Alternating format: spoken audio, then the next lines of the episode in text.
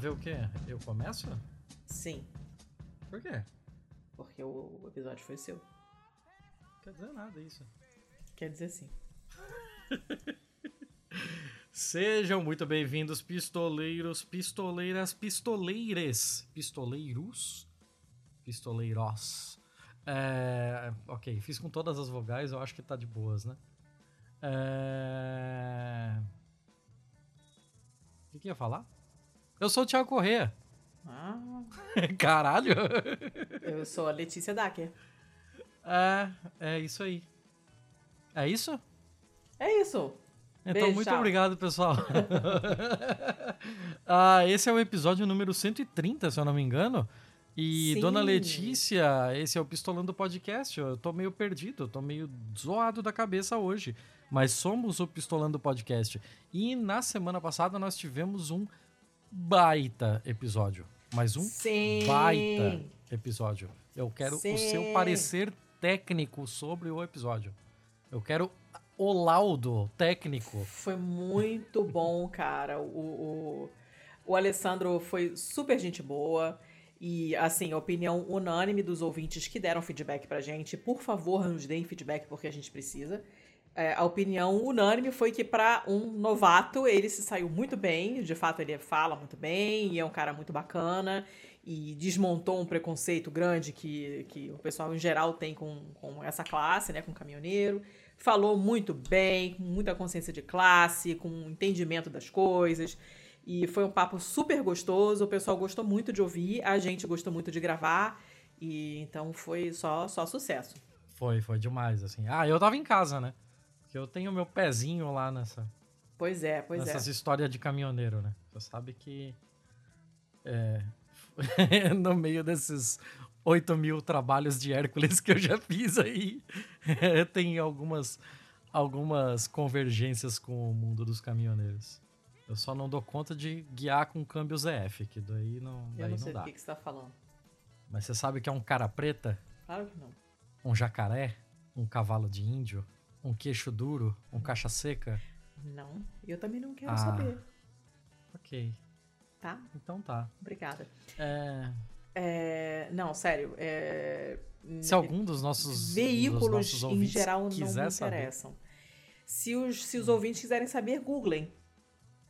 né, ou perguntem pra mim, porque a Letícia não Ah, vai é. deixar eu falar aqui, infelizmente. Eu não vou deixar porque não é sobre isso o episódio, não é mesmo? E sobre o que é o episódio, então?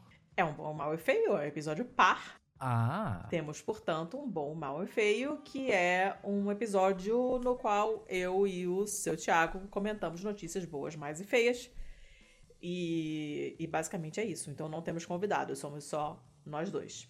tá. É, Quer começar já, então? Eu quero começar, Vamos porque eu tô bom? cansada. Eu tive um domingo longo e tô bem cansada.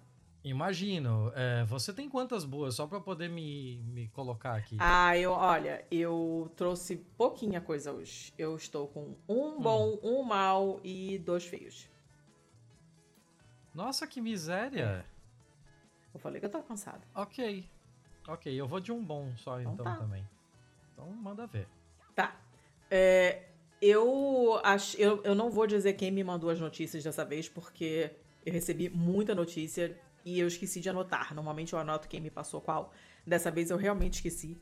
Então, pra não dar o crédito errado, não darei o crédito, mas continue me mandando que eu gosto. Ah, é uma notícia da Science, né? De 31 de agosto agora. Então tem quase um mês. Ah, e é uma, uma coisa interessantíssima. É sobre cacatuas selvagens que fazem seus próprios kits de ferramentas, de talheres. Como é que é? É. Eles. Tem, tem um tipo de cacatua, tá? Que é a cacatua de Goffin. Eu não sei se isso tem outro nome em português, eu não tenho ideia, mas a espécie dela é caca- cacatua goffiniana mesmo. E elas são Cacatua. tão, são tão inteligentes que são comparadas a crianças de 3 anos. Elas têm o mesmo nível, mais ou menos, de inteligência de uma criança de 3 anos, tá? Hum. Só que aí eles observaram cacatu, essas cacatuas selvagens, né? São, são membros da família dos papagaios, ali, periquito, tudo, tudo priminho, né? E eles viram algumas dessas cacatuas selvagens fabricando ferramentas equivalentes a um pé de cabra, quebrador de gelo e uma colher para abrir uma das frutas preferidas dessa espécie. É a primeira vez que uma espécie de ave foi observada criando e usando um conjunto de ferramentas em uma ordem específica. Nossa! Porque vários outros animais usam ferramentas, instrumentos, mas fazer assim um conjunto de ferramentas em uma ordem específica é a primeira vez que isso acontece. Só humanos, chimpanzés e macacos capuchinho fazem isso. Cara, então é uma parada, cara, muito, muito diferente de tudo que já tinha sido observado antes, né? Uhum. Uh, mais uma vez, foi uma descoberta feita por acaso. É, um ecologista, um ecólogo, ecólogo ou ecologista? Como se chama isso? Não sei. Ah, eu acho ecólogo. que é ecólogo. É. Um ecólogo, ecólogo comportamental, Mark O'Hara, estava lá trabalhando com essas aves que ah, são. Ah, se ele é comportamental, ah. eu acho que podia só chamar de biólogo, né? Porque planta não tem comportamento, né? Ah, não, não, não, vamos abrir essa caixa de Pandora, que não é caixa, é jarro, mas enfim. Ah, esse, esse cara estava trabalhando com esses animais, que são animais de, de cativeiro, estão no cativeiro, mas são selvagens, estão num aviário gigante numa ilha na Indonésia. Ele estava hum. lá observando os bichos, não sei o que, ele virou pro lado para fazer outra coisa. Quando ele voltou para ver os pássaros de novo, eles estavam fazendo e usando ferramentas. Aí ele falou: que porra é essa? E é uma espécie que é conhecida por aprender socialmente. Eles aprendem muito uns com os outros. Né? Então, eles, assim, já têm tem, é, vários relatos observacionais de, de, de espécimes que é, resolveram quebra-cabeças que os pesquisadores colocaram para eles, né? De, tipo, fazer coisas numa certa ordem para abrir uma caixa, coisas desse uhum. tipo. Uhum. Já tinha observado esses pássaros inventar ferramentas tipo, como se fosse tipo, sei lá, um, um ancinho, uma coisa assim para você puxar um objeto na direção deles. Já né? consegue e... jogar Tomb Raider. Sim, já, já dá, já dá. Uh, e várias outras, vários outros pássaros, uh, outros tipos de araras, vários corvos, a gente já falou de corvo aqui, que é um, um pássaro muito maneiro, fazem... Um corvo, dois... Corvos. Corvos, porra. Para, não é cachorros. Para com isso. Você para que você confunde os ouvintes. Tá?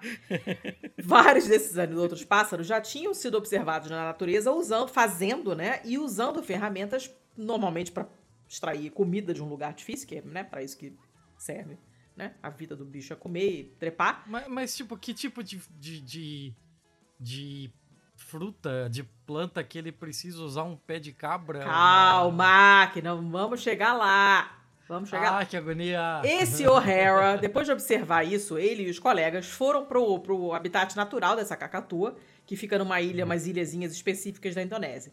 E eles moram. É, o nome dela em português, ah. além de cacatua de Goffin, é cacatua de Tanimbar, que é o nome da ilha onde ela é encontrada. Hum. O quê? Não, não, não, é, o Tanimbar é o nome, da, é o, é o nome das, das, dessas ilhazinhas, mas eu não. Tipo, eu nunca ouvi. Tanimbar, né? São, é um conjunto de ilhas, mas eu não, assim, não tenho ideia de que nome isso tenha. É, você tem um, um, nome mais, mais popular em português, assim. Não, é Tanimbar. É, é cacatua de Goffin ou cacatua de Tanimbar. Ah, então tá bom. Eu tô te interrompendo alto, mouse aí. Tá. É... Peraí. É, esse tá foi pro meu mouse aí ou tá pro sim você está interrompendo? Vai nenhum dos dois. Eu tô, foi tá. Peraí, que deixa eu me encontrar. Onde eu estou no texto. oh, caceta. Tá. Aí o problema é o seguinte: essas aves, essas aves, essas árvores que moram nas árvores, as, essas aves, elas moram lá em cima, nas copas da, das árvores das florestas tropicais. Então são muito difíceis de observar, porque elas ficam muito ah. lá no alto. E assim, os cientistas ficaram quase 900 horas observando é, é, essas aves no, no, seu habitat natural para ver se encontravam algum, alguma delas usando ferramenta, mas nada. Aí o que, que eles fizeram? Falaram, cara, vamos pegar, capturar alguns e levar para o aviário lá de pesquisa e vamos ver o que acontece. Levaram, pegaram 15 hum. indivíduos, levaram para esse aviário e ficaram meses estudando e depois soltaram de novo. E assim, eles, esse tipo de cacatua tem um, né, aquele, aquele bico curvado e tal, comem vários tipos de frutas é. diferentes.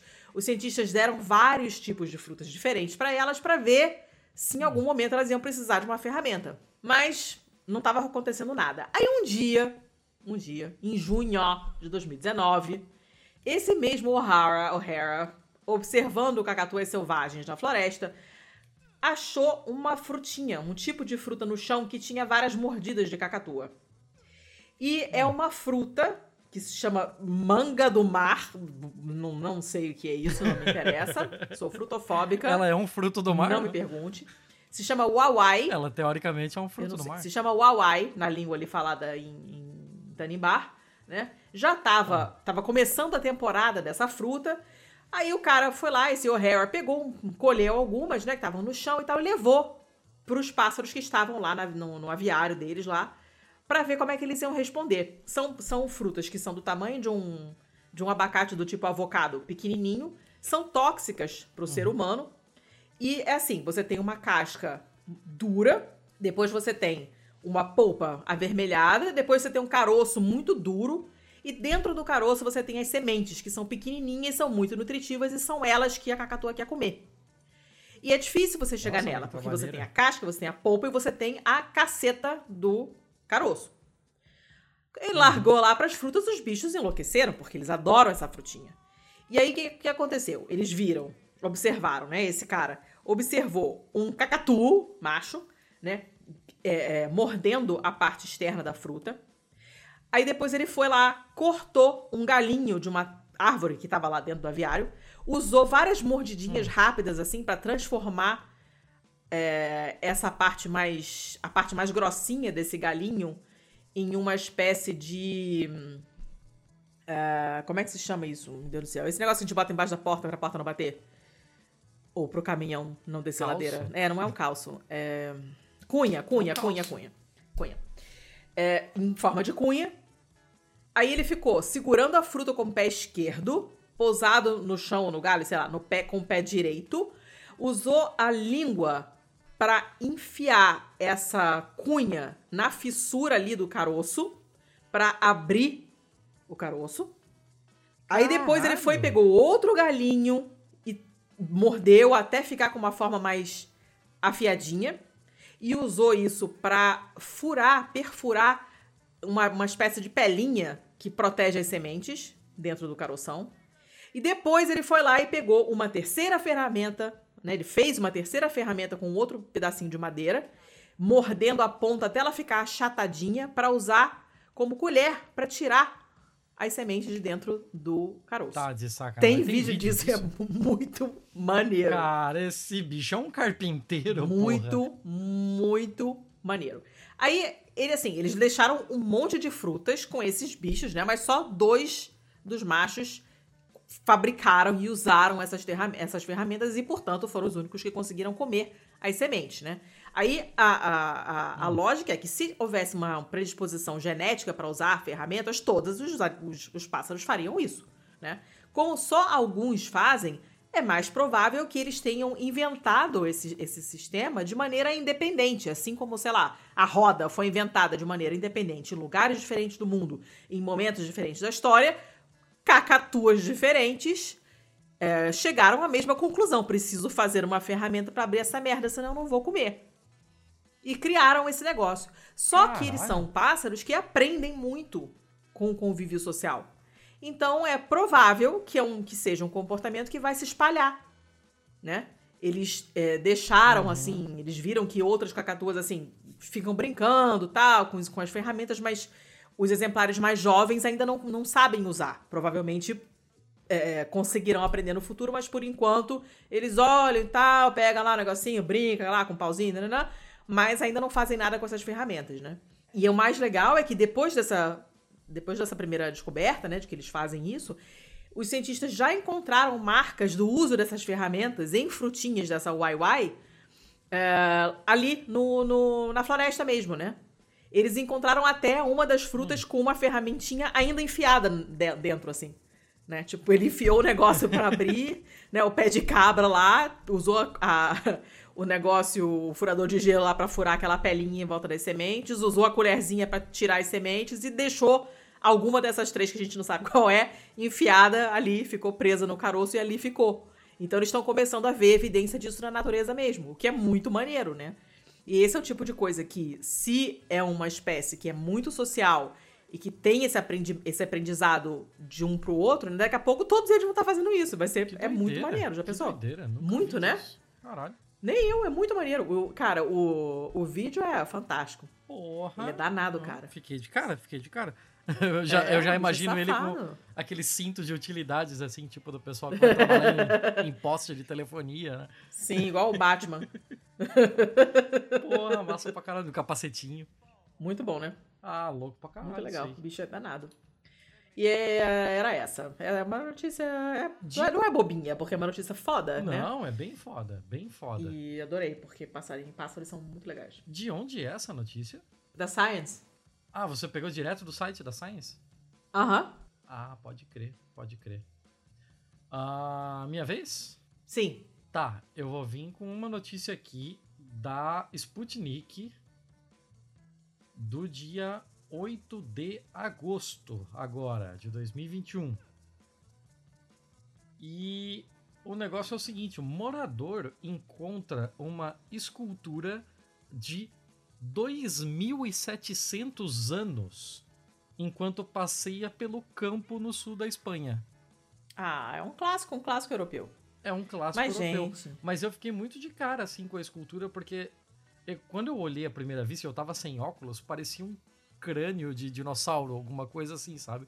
Aí eu levei um tempo até entender que na real era uma escultura de o que parece ser talvez um grande felino, alguma coisa assim.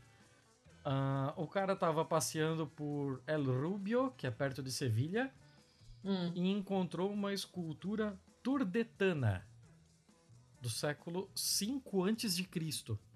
O quê? Caramba! Ah, turdetana. O que, que, é isso? Ah, Letícia, vamos devagar. Calma aí. Ah, tá bom.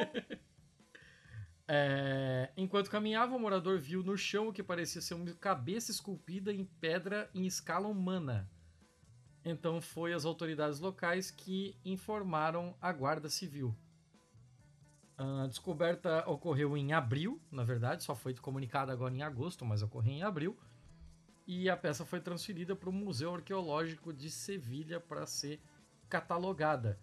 Na real, o que o cara encontrou, eu estou te passando o link neste momento, hum. e é uma senhora cabeça que parece que foi ruída. E após uma primeira análise, os especialistas acreditam que se trata de uma escultura da civilização turdetana, que se desenvolveu na Turdetânia. que... Nunca ouvi falar de nenhum desses que é hoje a conhecida como o Vale Guadalquivir, que se hum. estende do Algarve até a Serra Morena na Espanha. Então tá, né? Tô tentando e... visualizar a geografia aqui, mas não tá difícil. Vou ter que procurar um mapinha depois. Sim, senhora. Uh, essa cabeça seria, entre aspas, o primeiro achado arqueológico pertencente a essa civilização descoberto na área de El Rubio. Uh, então, isso pode levar à reescrita da própria história do município, que até então não se tinha notícia de que na região desse município é, existisse alguma civilização anterior, sabe? Hum. Uh, por isso, e dada a possibilidade que se trate de uma peça de valor arqueológico, a prefeitura solicitou para a Secretaria de Cultura que fosse dada a permissão para conservá-la e guardá-la para exposição. Mas, cara, eu, eu não consigo nem imaginar o que é você fazer uma, uma descoberta dessa magnitude, assim.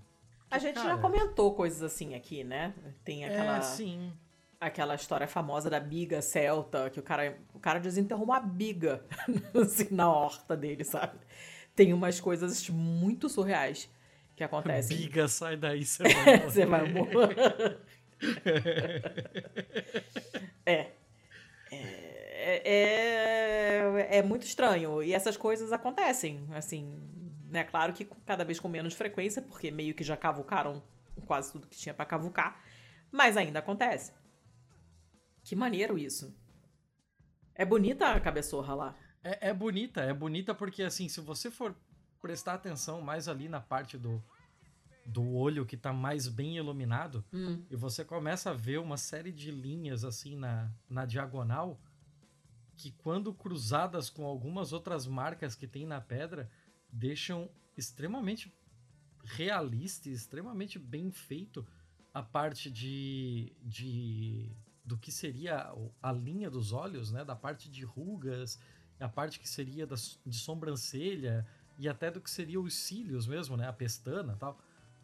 Porque é, eu- esse lado tá muito menos deteriorado que o outro, né? Hum. Imagino que talvez ele tivesse virado para baixo e o outro sofreu mais interferência do solo externo, né? Do solo mais próximo da superfície. É, ou levou uma enxadada ali em cima, sei lá, né?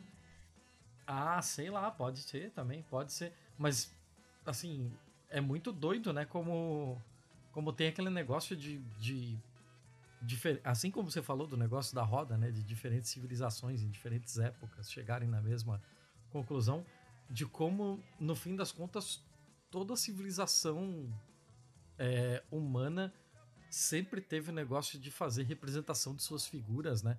De, de, de, Uhum, uhum. fazer algum tipo de desenho, de escultura do caralho a quatro que fosse representando a si próprio, né? Que maneiro, cara. Muito interessante. Já pensou? Você tá Bem lá, bom. sei lá, cavucando pra plantar seu, seu pé de tremoços e. Ups! Peguei uma cabeça de 800 mil anos. É, ou, ups, movimentei uma uma divisa nacional. É, ou igual isso. o maluco entre a Bélgica e a França. lá. Ou isso. Ups, movimentei uma fronteira. Ai, que maneiro, cara. Que legal. Eu gosto desses achados arqueológicos acidentados, assim. É sempre muito maneiro. Sim, sim, são legais, são divertidos. E é legal que você abre ali e depois é toda uma língua alienígena nos comentários do tweet, né? Porque Ah, é a galera falando em basco, é a galera falando em catalão. sem, sem condições, sem, sem condições. Não, É bem não maneiro. entendo nada. Bem maneiro. Ah, que maneiro. Vou, vou ver com calma depois. Ah, você tem mais alguma? Não. né? Você falou que era uma boa só. Eu tô bem frugalzinha hoje. Eu quero um episódio curto porque eu preciso ir mimir. Ok, então eu vou te poupar de outra boa. Obrigada. Ah, então, mal, você tem quantas? Um só também. Ok, eu vou começar o mal, pode ser? Pode. Tá, eu vou começar com uma da CBC, do, do, da- do Canadá lá. Eu já trouxe algumas vezes a CBC aqui, né? E que deve ser, sei lá, Canadá Broadcast. Canadá de novo, porque foda-se.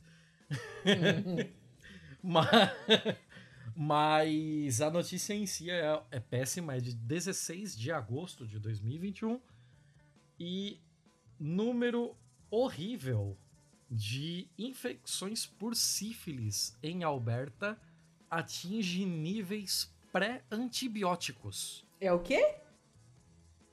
Ahá, sífilis. As Níveis pré-antibióticos?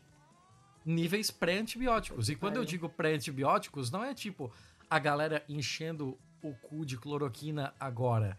Eu tô falando, tipo, as taxas mais altas desde a década de 40, desde a introdução dos antibióticos. Mas, gente. Doideira, né? Cara, isso é foda. Olha, o hospital escola onde eu estudei, ele historicamente ele tinha começado, ele foi criado como um hospital para tratar sífilis. Mas com o advento dos antibióticos e com a facilidade de tratamento, porque até razoavelmente recentemente você não, não tinha resistência, a sífilis era ridículo de tratar, né? Você dá um benzetacil e resolveu o problema. Ele foi adaptado para outras coisas. Bezetacil é aquela, é aquela vacina que dói pra Vacina, caralho? injeção, dói muito. Não é vacina, injeção. Dói muito. É, é injeção. Sim, dói muito. Dói pra caralho. Dói, né? Dói. é. Porque ela é oleosa. Essas doem muito. E. hum, Ah, é por isso que dói? É. É, Eu ia perguntar, é, essa era a segunda parte que ia chegar. Mas ela não é na corrente sanguínea, né? Ela é muscular? Não. Ele é muscular, muscular. Ah, saquei. Então, dói. Dói bastante. Porque demora pra absorver, fica ali, entendeu? Criando uma reaçãozinha ali de corpo estranho e tal. O teu corpo demora mais pra absorver. Não, não, não é legal. E... E aquela da raiva que toma na barriga dói por quê? Não sei. Só porque é a barriga? Não sei. Não sei nem por que, que toma na barriga. Eu não sei nem se é verdade que toma na barriga. Eu não sei dizer. Uh, raiva é uma doença muito maneira. Vou até ouvir um podcast sobre isso de novo, porque é uma doença muito interessante. Mas. Você, em alguns episódios nossos, já pagou pau pra raiva. Raiva é muito. Nossa, muito maneira. É um vírus filho da puta. É, mas, enfim. Enfim, aí hum. já, já tá desvirtuando já. Quando a gente. Quando descobriram que. que... Eu tô desvirtuando? Eu só falei o título da minha notícia. Eu desvirtuei. Quando é, apareceram os antibióticos e viram que era muito fácil de tratar e tal, o hospital virou outra coisa, né? E atualmente ele é um hospital especializado em AIDS, assim. Mas minhas ex-amigas da faculdade que. É, até a última vez em que eu falei com elas, que foi em torno das últimas eleições, já vinham relatando um aumento enorme dos casos de sífilis, inclusive de sífilis terciária e neurosífilis. Né? Que é quando você já começa a ficar maluco. Isso? Porque ela, a sífilis ela tem estágios, né? Ela tem um estágio inicial da infecção aguda. Se aquilo não for tratado, ela se arrasta por anos. E, hum. e, chega um estágio final que dá neurosífilis. Ela ataca o sistema nervoso e a pessoa fica com tipos diferentes de doença mental causados pela, pela sífilis. Mas assim, Assim, vários desses escritores Caraca. malditos, famosos, é, os franceses e tal, não sei o quê, né? uma galera dessas ficou doida no fim da vida por causa de sífilis. E você tem a sífilis congênita, quando a mãe tem sífilis e, é, e dá uma série de malformações na criança, malformações ósseas, dos dentes, é uma doença pavorosa. E essas minhas ex-amigas, na época, relatavam que já vinham vendo muito caso de sífilis congênita que era uma coisa que até a gente até a gente começar a faculdade, 10 anos de formada, nunca ninguém tinha visto. Porque é uma doença que era ridícula de tratar. Só que você está tendo um retorno é, do, do aparecimento da doença combinado a um uso indiscriminado de antibióticos. Então, começou a aparecer resistência e tá foda. E com o empobrecimento geral da galera, falta de informação e, e, essa, e esse não falar sobre sexo também muito por culpa desse, desse crescimento neopentecostal, não sei o quê. Cara, fuder, a pessoa continua fudendo, porque sempre continuará fudendo, só que sem saber o que tá fazendo. Sem saber como se proteger. Não tem mais aquele uhum. pavor da AIDS que tinha no início, as pessoas relaxam com camisinha. E aí as doenças começam a aparecer galopantes de novo, né? E se você não tem acesso uhum. a nenhum tipo de tratamento médico, você tem vergonha de ir ao médico porque você está com a xereca coçando ou a piroca pingando, alguma coisa desse tipo, você não vai porque é feio, porque não pode falar dessas coisas porque o pastor disse que é feio.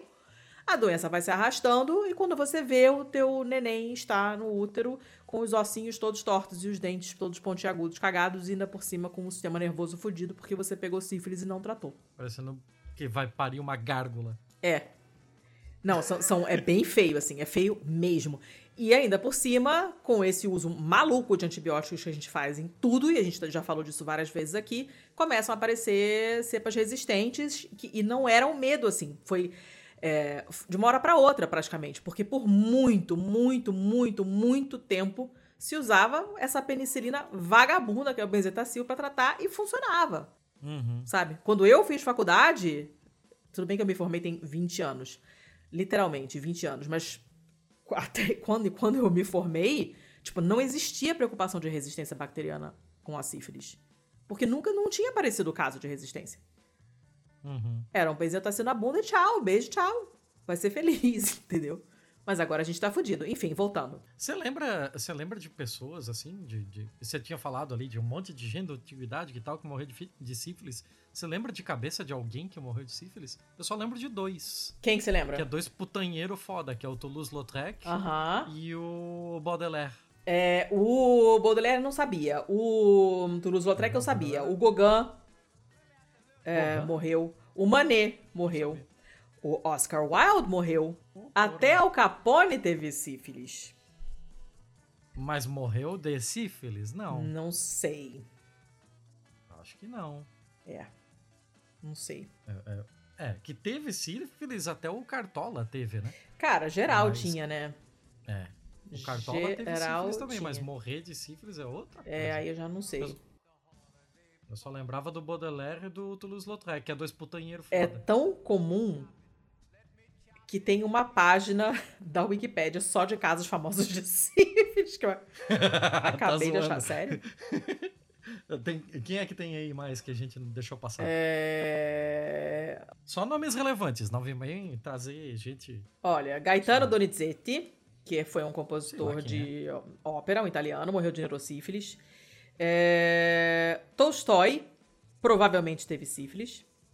Toy Story? Para. Ah. Ah, Nietzsche, provavelmente teve sífilis.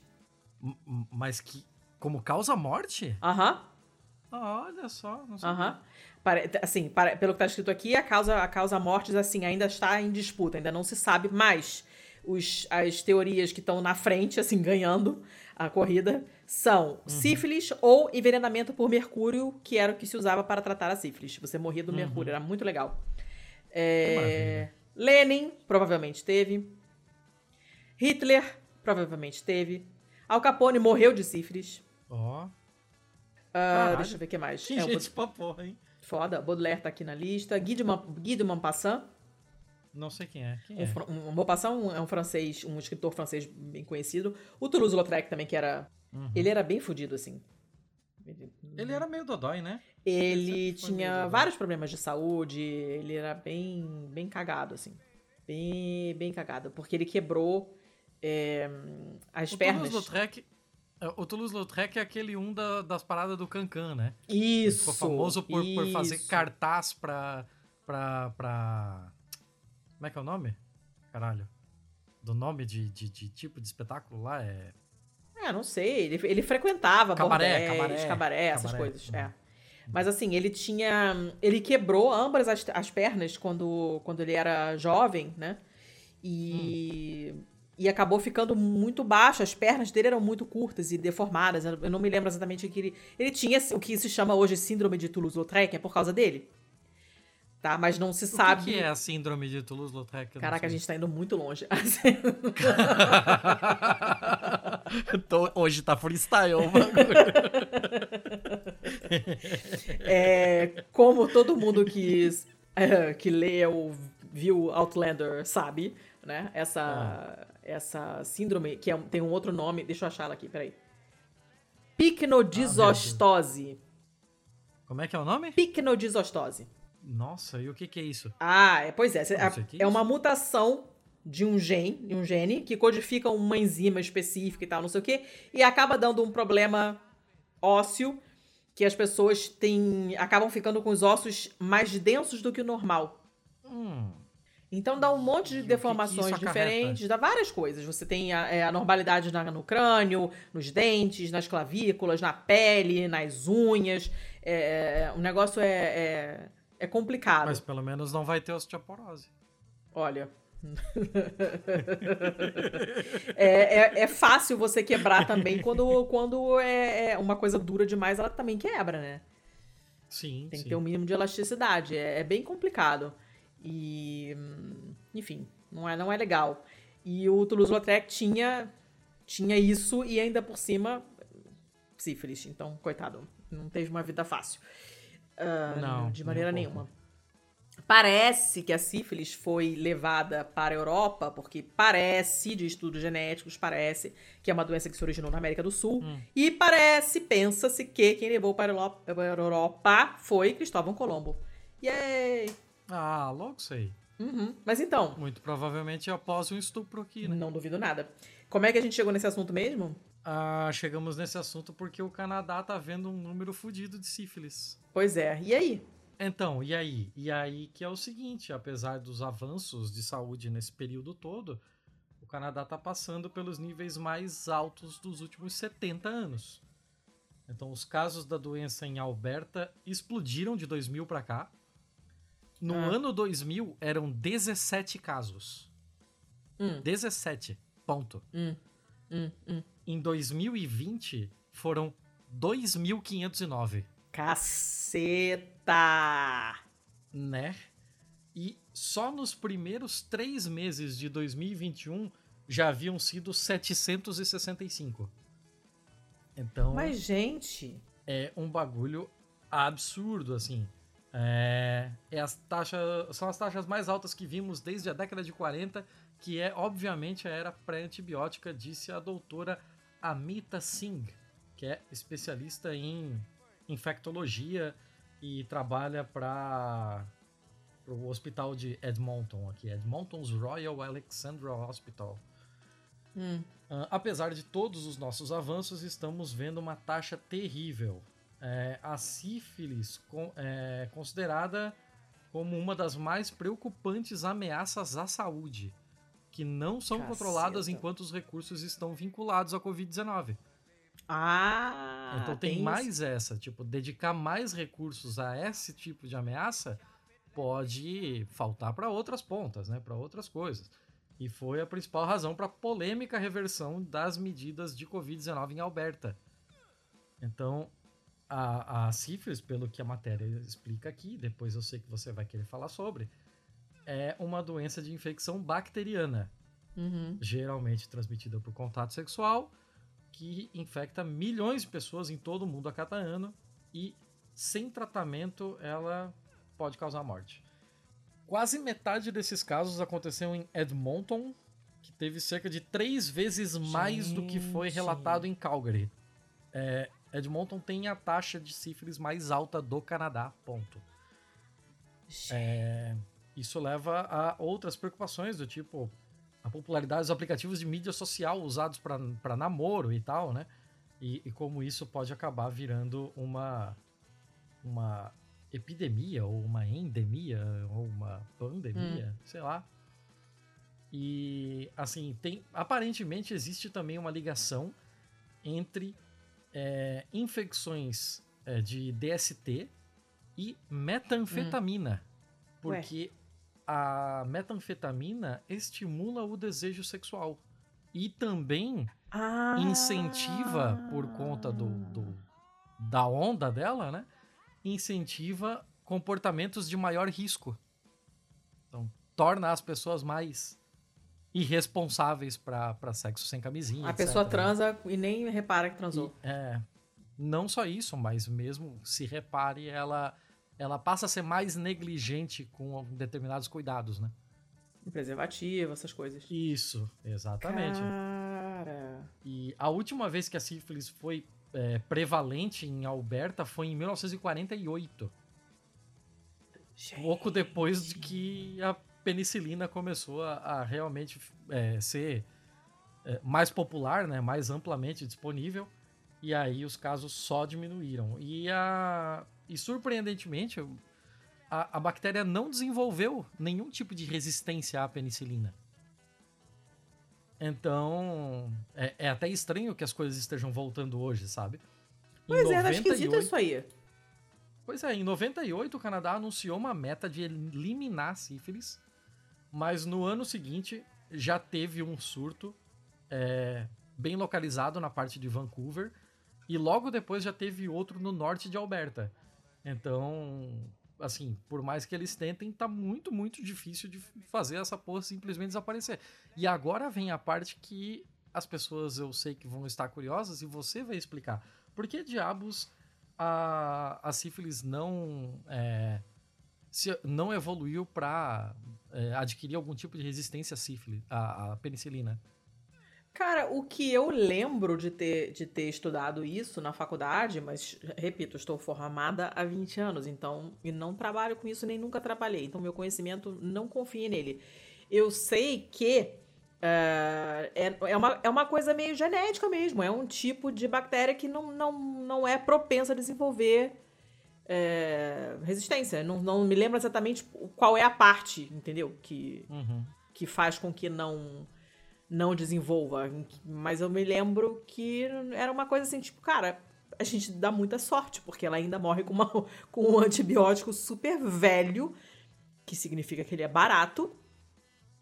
E que não. Uma droga muito bem conhecida, fácil de fabricar, com pouco nenhum efeito colateral, é, poucas doses. Eu não me lembro quantas injeções eram, mas não sei se era uma só, era uma coisa Uhum. assim, ridícula. É uma doença fácil de tratar. E a gente Ah, deu e- e muita pela- e sorte pela que forma esse tempo que- todo continua. E, e pela forma que ela se transmite, é muito mais fácil de fazer um contact tracing, né? cara, aí eu não sei se é fácil, né? Ah, por que não? Porque as pessoas não contam a verdade, né? É, tem isso. É, é. É. Né? É.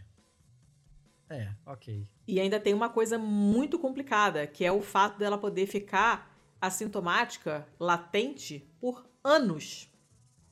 Sério? Uhum. Caralho. Não sabia dessa, não. E o diagnóstico diferencial é, é, é, assim, com muitas outras doenças, porque ela dá. Não tem assim uma lesão é, patognomônica. Patognomônica é uma Que? coisa que você bate o olho e sabe. Ah, é aquilo ali. Sabe? Ok. Que tem algumas Que é exatamente doenças. o oposto da palavra, né? Que você bate o olho na palavra e não sabe do que, que ela se trata. Não, pato é doença, né? De gnomo, gnom, gnômico, de gnose, que é conhecimento. Então, assim, você bate o olho e sabe o que, que é. Tem doenças que têm lesões, é, ou, ou deformidades, ou sei lá, coisas, sinais ou sintomas que são típicos dela. Você bate o olho e você vê. É, se tiver isso aqui, quer dizer que é doença tal. Tem testes que você faz no, no- no exame físico do paciente que, cara, se der positivo, corre porque é não sei o que lá. Porque só aquela doença dá aquilo, sabe? Mas a sífilis não. Ela dá umas lesões que, na real, podem ser outras coisas. Então você tem que fazer o teste, né? O, o exame no- de, de sangue e tal, não sei o quê. É uma, é uma espiroqueta que causa. Você sabe o que é uma espiroqueta? Ah, não. É um tipo de, é um tipo de, de bactéria que tem essa forma em, em espiral, né? É um filo, na verdade, né? Você, tem reino, filo, é um filo dos espiroquetas que são que tem essa forma assim de, de espiralzinho assim. É, o meu pai chamava o meu irmão de espiroqueta porque ele não ficava parado. E você quando você vê esses essas bactérias no, no- no- na microscopia e tal, não sei o que, elas, elas, elas ah, se mexem muito, dá uma impressão de se mexer bastante, inclusive pela forma. E, então meu pai chamava meu, meu irmão de espiroqueta. E é uma Mas palavra que eu conheço tem uma, é uma palavra que soa como isso mesmo, né? De, de, de, de criança que É, não de que não para, não sossega o facho. É. E é um. Esse moleque é muito espiroqueta. É. É um, um treponema. Eu não me lembro o nome dele todo. Deixa eu voltar lá pra ver. Treponema pallidum. Pallidum. Claro que é burra. Como é que você esquece isso? Treponema pallidum. É, ele tá na minha cara aqui agora porque é a primeira imagem dessa, dessa matéria. É, parece um, um fio de telefone fixo. Sabe aquele enroladinho assim? Ah, esse aqui não tá aparecendo não. Esse daqui tá parecendo, sei lá, aquele arame que vem amarrando o saco do pão. Também. todo destronchado. É, assim, todo... é, é meio que isso, É. assim. Mas assim, ele causa um monte de coisa, causa umas lesões na pele e tal. Mas assim, são lesões que podem ser outras coisas também, sabe? Então, algumas coisas da, da sífilis mais avançada eu acho que são mais típicas, mas nesse começo, que às vezes é só uma lesão local, genital e depois no resto do corpo e tal, mas não, não, é, não é uma coisa que é super específica, pode ser um monte de coisa, então você tem que testar. Certo. É, é foda. A pior parte e a última parte dessa notícia Hum. diz o seguinte: 15% dos casos em Alberta Hum. são em mulheres grávidas. Puta que pariu. Olha quanta sífilis Foda, né? congênita vai dar isso aí. Puta merda. E o surto de sífilis de 2019, que havia sido o último, Hum. deixou 12 natimortos. Ai, gente. É fueda. É fueda. Dá muita malformação. É bem complicada. Cara, que merda. Que merda. Eu me lembro. Era pra ser o mal, não vem me criticar, É, não. pra ser um mal mesmo. Eu me lembro que quando a gente estudou isso na faculdade e tal, não sei o quê, fica- a gente ficava. A gente en- enfatizava muito isso, né? Da a sorte de não ter resistência. Cara, o dia que essa merda não tiver tiver- desenvolver resistência, a gente tá fudido. Porque doença. é, infecção. Agora mudou de DST, passou pra IST, né? Infecção sexualmente transmissível. Porque não necessariamente você vai ficar doente, você vai desenvolver a doença. Você pode carregar a infecção com você e não manifestar a doença. Que é o que acontece com muita gente HIV positivo hoje em dia, inclusive, né? A pessoa tem o vírus, mas ela não desenvolve a doença, porque ela se trata, tem aqueles coquetéis que são bem mais modernos e toleráveis hoje em dia do que eram no início e tal. E, assim, IST é uma coisa muito complicada de controlar, né? as pessoas já não gostam nem de botar a máscara para entrar no metrô. Você imagina encapar a piroca quando o bicho tá pegando, quando o fogo está ardendo. É. é difícil, é complicado. E tem o lance da pessoa não contar com quem ela andou. Você nunca vai poder confiar no que a pessoa falou, porque ela não vai falar a verdade, né? Uhum. E tem todo o tabu em volta da, da do, do, do, ato sexual. As pessoas se comportam como se pessoas, como se ninguém transasse no mundo. Tipo, não fala, né? Então é difícil. É difícil. É uma doença muito complicada. Eu espero que seja contida de alguma forma e, e que não não vá adiante essa essa resistência a, a antibióticos, porque estaremos muito fodidos. Sim, senhora. Nossa, péssima. Fiquei muito chateada agora. Doença pavorosa. Ah, era para ser o mal. Você esperava que. Não, experimentava uma coisa bem ruim e você. Tá certo. é... Mas manda aí então a sua má. A minha má, eu já, obviamente, como eu, como eu já disse, eu não sei mas quem me mandou, eu acho que essa ninguém mandou, acho que essa apareceu para mim de livre e espontânea vontade. É uma reportagem que apareceu no site da Repórter Brasil e depois eu confirmei com outras fontes. E é a seguinte a manchete, é uma, é uma notícia fresquinha do dia 21 de setembro agora, hoje é dia 26. Por ameaçar sítio arqueológico, fábrica da Heineken em Minas Gerais é embargada após multa de 83 mil reais. O que, que é 83 mil reais pra Heineken?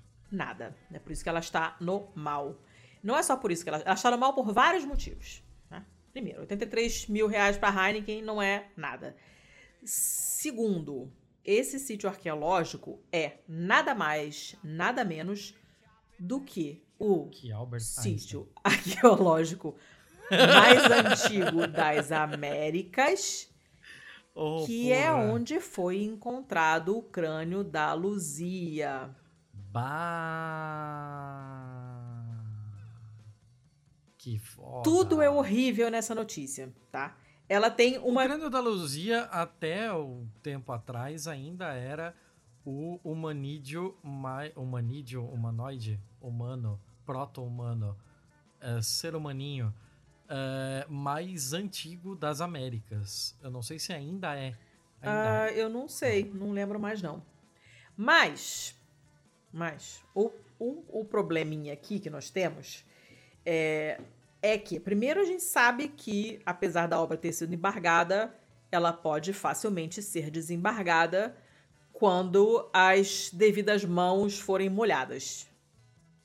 Né? Para desembargar é só chamar um desembargador, né? Aham. É para isso que serve um desembargador, não. O que acontece é que você tem esse complexo de grutas e cavernas onde foi encontrado, é assim, ele fala, o esqueleto mais antigo das Américas, é isso mesmo, o crânio da Luzia, ah, né? Ainda e é. essa ameaça de soterrar este complexo de grutas e cavernas levou Caralho. o ICMBio, né, que é o Instituto Chico Mendes de Conservação da Biodiversidade, a paralisar as obras de uma fábrica da Heineken em Pedro Leopoldo, que fica na região metropolitana de Belo Horizonte. Pedro Leopoldo é muito nome de galã de novela mexicana. Total, total. Pedro Leopoldo. É, do, sei lá, Roberto Cristiano. Silvio Mariano. Né? A, o, o, o... Tá difícil. É, o governo mineiro já tinha dado a licença ah. prévia para a construção tá? Tipo, tava tudo ok. Oh, porra, como assim? Tava tudo ok. Esse grandíssimo filho da puta do Zema, desse grandíssimo filho da puta de partido, partido que é o Novo, tava inclusive usando essa construção da, da fábrica como bandeira política.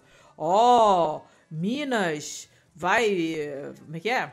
é Minas cresce. Mais um mega empreendimento pro Estado. Tinenê, taranã. Esse bosta. Entendeu? Aí aqui entra aquele áudio do Gaúcho falando seu bosta, seu merda. Seu bosta. Bosta. Seu merda. Intragável. seu bosta, seu Ele tá com merda. muita raiva, maravilhoso. Intragável você. Muito, muito bom, muito bom. Essa, essa... Você que... Para, chega, já deu. Tá, parei, parei, parei, parei.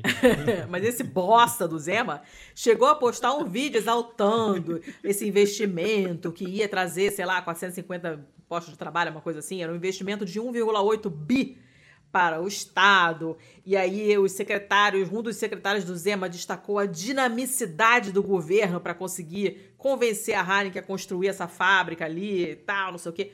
Só que aí os fiscais do ICMBio falaram, cara, essa dinamicidade de cu é rola. Isso significa que os estudos de impacto ambiental foram feitos com o cu. E começaram a fuxicar lá o que que tinha nesses impactos e tal, não sei o que lá, e viram que, cara, não teve estudo direito para isso. Os estudos são falhos, insuficientes, o governo não tinha que ter aprovado merda nenhuma. Uh, esse, essa caverna Lapa Vermelha 4, que é o lugar específico onde foi encontrado o crânio da Luzia, pode ser fatalmente afetada com essa merda dessa futura fábrica. E. Caralho. Tudo errado. E aí tem aquele famoso disse-me-disse, né? O governo fala: não, nós mandamos é, o pedido de estudo, não sei o quê. Aí o outro fala: não, mas eu não recebi. Mas aí o sistema de rastreamento dos bem, Correios né? diz que recebeu sim. E aí ele fala: não, mas atrasou. E aí tem o carimbo lá com a assinatura da pessoa que recebeu, dizendo que recebeu sim. Então, cara, é um, uma, uma loucura. Para variar, ninguém quer se responsabilizar por uma batata quente desse tamanho, né? E uh, uma, aqui aparece uma pessoa que você ama, que é o Walter Neves. Ah, sim. Que é arqueólogo, biólogo, antropólogo, que é conhecido como o pai da Luzia, né? Foi ele que deu o nome né? e tal. Né? Inclusive, lá no nosso, sei lá, no nosso primeiro mês de, de podcast, eu já coloquei ele na lista das sim, pessoas que gostaria sim, sim. de entrevistar, sim, lembra? A gente não tem cacife pra isso não, mas tá, tá lá na lista de sonho de princesa. É, e, e ele tá assim, cara, qualquer coisa que mexer na dinâmica de água subterrânea daquele. desse relevo, desse pedaço aqui de, de, de, de território é um desastre. Vai dar uma merda muito grande porque você ainda não foi escavado de maneira arqueológica tudo que tinha para ser escavado. Ainda tem muita coisa para se procurar ali, para se estudar ali, né? E embora os envolvidos em geral entendam que é pouco provável que encontrem outros esqueletos e tal, não sei o quê, mas não, não importa, né? Você tem que estudar antes, essas coisas demoram. E, e, e você não pode simplesmente vou derrubar a caverna para fazer cerveja. Sabe? Teu cu. Uhum. Tá dando essa merda toda, ninguém quer. É, quer se responsabilizar por isso aqui, porque filho feio não tem dono, como a gente já sabe, né? Não tem pai. É, tem uma galera de vários, várias partes do mundo preocupadíssima porque esse é um sítio arqueológico extremamente relevante. Né? É a, a, a Luzia é um ícone da pré-histórica, da pré-história, porque ela é o esqueleto mais antigo das Américas. Ainda tem muito a ser escavado lá, é, tem coisas ainda a descobrir, né? Então, coitada, a Luzia já foi queimada no incêndio do Museu Nacional no Rio. E agora você tem o sítio arqueológico uhum. onde ela foi encontrada, ameaçada pela caceta da Heineken. E a Heineken toda, não, nós somos super envolvidos com a proteção ambiental. Nós somos uma empresa verde. Nós somos é, super engajadas. E nananana. Mas a gente sabe que não dá para ser empresa e gente boa ao mesmo tempo, né? Senão não seria empresa.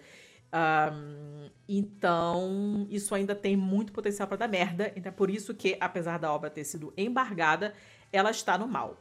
Vai dar merda ainda, até porque a gente tem tanto problema pavoroso para se preocupar que essas coisas somem, né? Hum, eu não tinha visto em nenhum uhum. é, grande noticiário, nenhum grande jornal. É, só apareceu para mim esse link, eu não vi outras coisas, eu que fui atrás depois, mas eu não Assim, não apareceu para mim nos, nos, meus feeds habituais de notícias. Eu acho que não é uma coisa que as pessoas estão comentando. Daqui a pouco isso desaparece da mídia e essa merda vai ser desembargada só na maciota. E aí a, a terra natal da Luzia vai para as cucuias. Entendeu? Então é uma notícia bem Sim, ruim. senhora. Bem ruim. E essa multa de 83 mil convenhamos, é um assinte. Não, isso daí Cereja é a cereja do bolo, né? É uma, é uma Uhum. afronta, é ridículo. Então, esse era o meu, meu malzinho. Ah, tá. Eu, eu, eu não ia botar outro mal, mas agora eu tô tentado. Se você não levar você? Um tanto de tempo que a gente Posso. levou pra falar dos outros dois maus, você pode, pode. Tá. Não, mas. É. é que a gente se empolgou com a bem que não era mas raiva. peraí. Ah, então, mas falando em se empolgar, é exatamente sobre isso, tá? Ah, Letícia, você conhece uma, uma parada chamada oleamida? Não. Oleamida? Não. Isso. Oleamida. É um, é um produto químico. É um Tá, isso eu deduzi, mas o que, que, que é exatamente eu não sei. Então, ele é. Eu não sei exatamente o que ele faz e também não, não, não quero saber. Mas o que eu sei é que ele é um aditivo químico que é usado na produção de plásticos. Hum. Tá. E a gente sabe que plástico contamina pra caralho o oceano, Hum. certo? Hum. Tem todo tipo de plástico no oceano, de garrafa PET a potinho de cosmético, a máscara, a qualquer outra coisa. A tubo de PVC, sei lá. Qualquer coisa de plástico vai acabar na porra do mar. Ah, o pessoal da Universidade de Hull, na Inglaterra, estava estudando é, caranguejos, aquele. Eu não sei por que, que o nome dele é Bernardo em, em português, mas sabe aquele Bernardo eremita? Claro, aque- aquele. É uma, tipo uma lagosta, né? É um artrópode é, do mar que entra em. Bom, coitado, ele evoluiu para entrar em conchas e usar conchas como a casinha dele, né? Mas aí, ele, achando Isso. latas e outros recipientes asquerosos, ele vai usando esses. Ele vai usando também. Então, mas a, a grande doideira do, do, do eremita, que eu não sei por que em português se chama Bernardo, eu ainda vou pesquisar isso. Eu acho esse eu nome não sei porque fantástico. Bernardo eremita, mas é ok. Ah, eles são altamente é, afetados pela desgraça do, do, do aditivo químico ali, do... Como é que é o nome? Esqueci agora. Oleamida. Segundo o pessoal, da- os pesquisadores aqui, eles falaram que a taxa de reper- respiração dos caranguejos eremitas, dos bernardos eremitas, é, acelera, indicando é, atração e excitação. Excitação de excitement, Ah, né? De tipo Está animado. empolgação. Está animado, É, não, não é que ele tá de pau duraço, ele só tá empolgadaço. Ah, e tanto é que esse produto químico já é considerado um feromônio para outras espécies marinhas. é. Opa!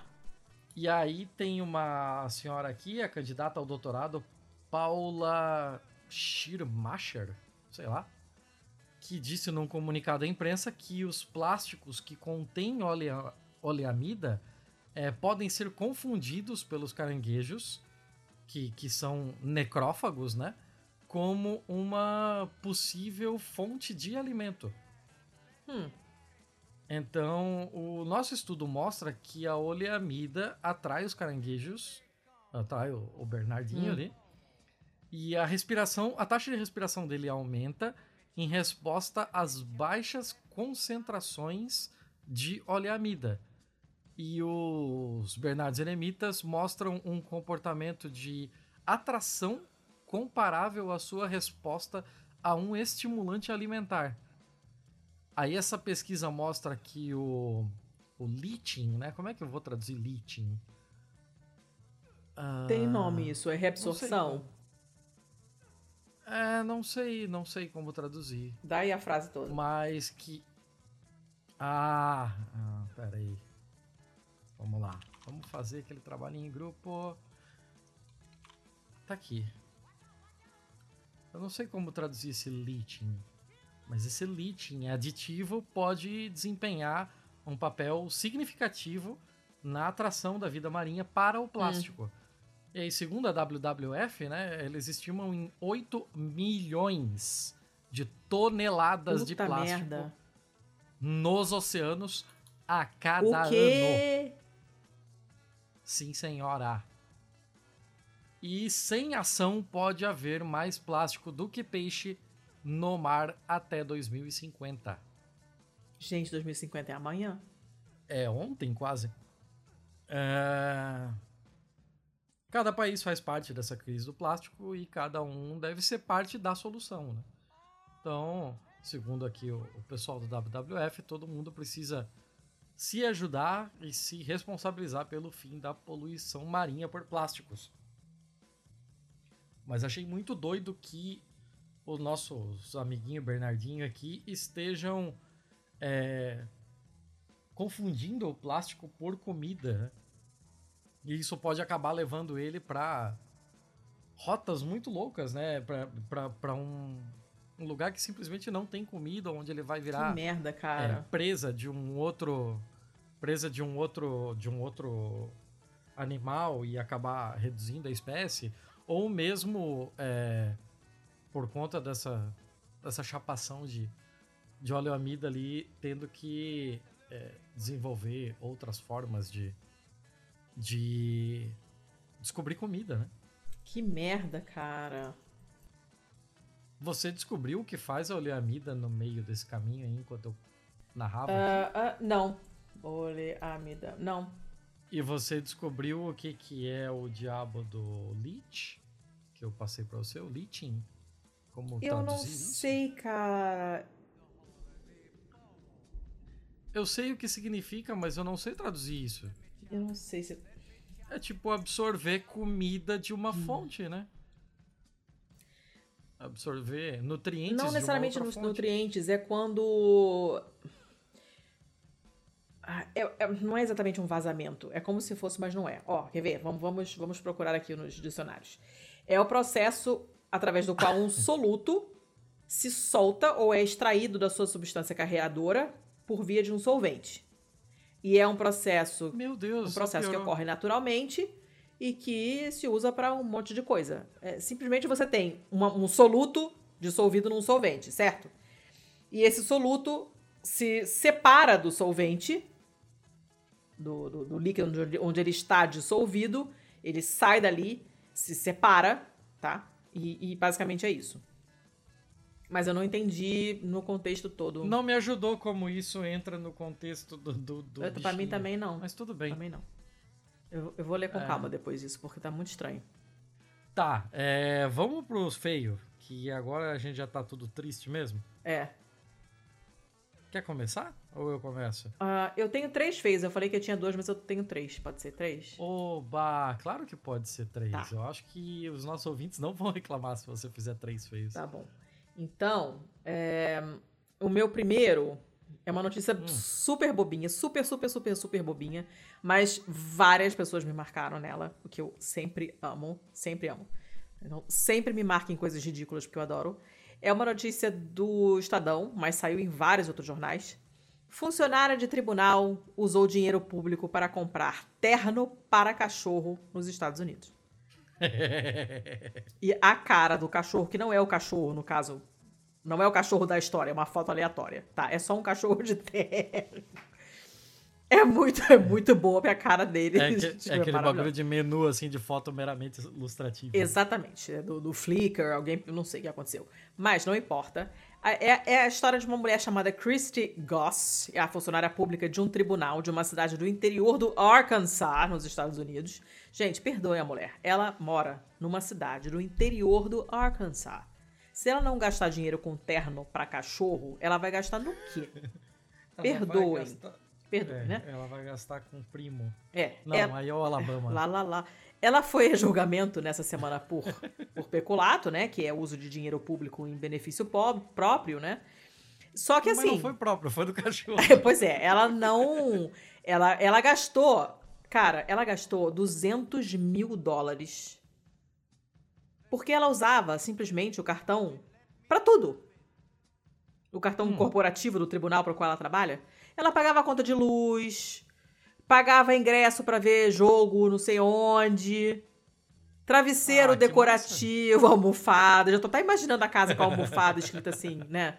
É, sei lá, melhor mamãe, sabe essas coisas? Aham. Ela tá respondendo por sete acusações de fraude e peculato. Sete. Caralho. Sete. Ela pode ser. Se ela, se ela for condenada em todas, ela pode pegar até 100 anos de prisão. Então, mas assim, de todas as coisas idiotas que ela usou o cartão para comprar, obviamente a que mais chamou atenção foi o terno do cachorro. Porque assim, eu não sei em que estado mental você tem que se encontrar para você comprar um terno pro seu cachorro. É só isso. Cara, a notícia é completamente é... cretina, mas tantas pessoas me marcaram. Acho que foram assim, cinco pessoas diferentes me mandaram essa notícia ou me marcaram no Twitter e tal, porque olharam e acharam que essa notícia era a minha cara. Eu fico muito feliz. Eu, eu, eu acho que realmente é bem a sua cara. Eu acho que se fosse para mim eu não teria trazido. É, porque ela não tem nada mesmo, não. Ela não tem nada, é só isso. É, mas eu, eu posso competir com esse tipo de, bo de bobeira também. Eu tenho uma da BBC News aqui, de 27 de julho, hum. que não deixa tão barato assim, não. Ah, ah, tinha que ser, né? Tinha que ser também lá da, desses cantos do, do sul-americano aí. Um cara é, resolveu fazer. Imagina assim, ó, ele fez uma gaiola. Uma gaiola é, cilíndrica que deitada parece uma daquelas rodinhas de hamster. Tá. Certo? Uhum. Só que ela tem as extremidades dela um pouco mais largas do que o miolo. Tá. E essas extremidades um pouco mais largas. Parece uma ampulheta, então. Tem. É, ah. é, Na verdade, não. Ela, ela é reta, né? Ela, ela é como se fosse um eixo com duas rodinhas mesmo. Hum. Uh, e aí, essas duas extremidades têm pás. Que, que, que ajudam a, quando ela gira e fazer uma propulsão, um tipo de pedalinho. E dentro dela tem uma armação e essa armação tá cheia de bolas de pilates. Ah, tá bom. Tá difícil de entender, e tá? aí o... É, tá. Eu vou, eu vou te mandar uma imagem. Eu tô tentando passar a, a imagem mental pros nossos ouvintes. Então, uma rodinha de hamster com bolas de pilates nas extremidades e algumas pás para ajudar na propulsão. Tá bom. E aí, o que, que o cara quer com isso? Ele quer andar dentro dessa rodinha tal qual um hamster, hum. usar essas pás para propulsão e navegar em mar aberto com isso. Claro que não vai dar certo, certo? É, não me parece uma coisa muito, muito inteligente. Isso, é. Tem, tem bem cara de que não vai dar muito certo. O nome do cara é Reza Baluchi, ou Baluchi. Hum. E ele disse à mídia local que ele iria viajar por mil milhas da Flórida até a costa é, leste, até próximo da, da região de Nova York. Então, subindo toda a costa leste, hum. né? É, para adquirir recursos para caridade. Hum. A viagem dele, mil milhas, dá 1.600 quilômetros. A viagem dele acabou depois de 30 milhas. Hum, ah, tá. E se você sabe onde negócio é... feio, gente. Ele vai pra capa, porque é, é, ninguém nunca vai entender o que, que é isso. isso vai ser a capa. e se você, se você pensar é, que ele vai da Flórida para Nova York, são 1.600 quilômetros pro norte. Hum a viagem dele acabou 30 milhas depois e ele tava mais ao sul do que o ponto de partida. Puta que pariu, cara. então ele falou que encontrou complicações que trouxeram ele de volta para a costa. Ele disse que chegou lá são e salvo, sem nenhum tipo de nenhum tipo de, de machucado, nada. A guarda costeira foi até ele para ajudar. O, o xerife lá da, da, da guarda costeira é, adicionou que ele deveria ter garantido que o o vessel, né, o como é que eu vou traduzir vessel? A embarca, embarcação, né? É, tá sendo generoso. É, é, tá. Que, que a embarcação e o ocupante está, deveria, está em conformidade com o USCG para segurança no futuro, sei lá o que é USCG, foda-se também. Uh, as imagens tiradas pelo escritório do xerife mostram o recipiente cilíndrico de tamanho humano com dispositivos flutuantes em cada lado. Ele hum. disse para Fox 35 que estava arrecadando dinheiro para serviços públicos, incluindo a própria guarda costeira. Ele acrescentou que havia tentado fazer viagens na engenhoca já antes, que ele chama de a bolha. Em 2014 ele teve de ser resgatado desta mesma merda perto de. Ou seja, ele, ele já passou outras dessas. Né? É, Meu Deus. Perto de da costa de Júpiter, de, de Santo Agostinho, é, perto de Palm Beach. E o cara disse: Ah, não vou mostrar às pessoas tudo o que você quiser fazer, é, faça. Não dê ouvidos a ninguém e persiga seus sonhos. Só faltou reage a assaltos no final. Acredite nos seus sonhos, reage a assaltos e essa é a coisa que o cara tem para dizer aí. Tá de parabéns aí o cara. Que queria andar 1.600 quilômetros e andou menos 30. Ah, obrigado, Manila. Eu, eu, vou cortar, porque não tinha ninguém falando, posso cortar. Sim. Ela levantou, se sacudiu toda, deitou, tá coçando o vidro, daqui a pouco começa a fazer aquele barulho de cachorro coçando o vidro. Você acha que eu consegui explicar o que era isso? É uma roda de hamster com bolas de pilates, certo? Ah, olha, eu não, eu não definiria assim, não. Como é que você definiria isso? Descreva isso para mim, então. não sei. Faz melhor. Parece Você um carretel. Parece um carretel gigante. É, ó, verdade, verdade. Só que sem um linha, a estrutura é de metal e com essas bolonas de pilates, sim, certo, alternadas com supositórios gigantes. Cara, é. Cara, a chance Bom, disso dar certo era negativa. Nega, claro, imagina. Seja Como é que faz curva com essa porra? Não faz nada com essa porra, nada, só afunda. É, acabou? Ah, essa daqui acabou, acabou.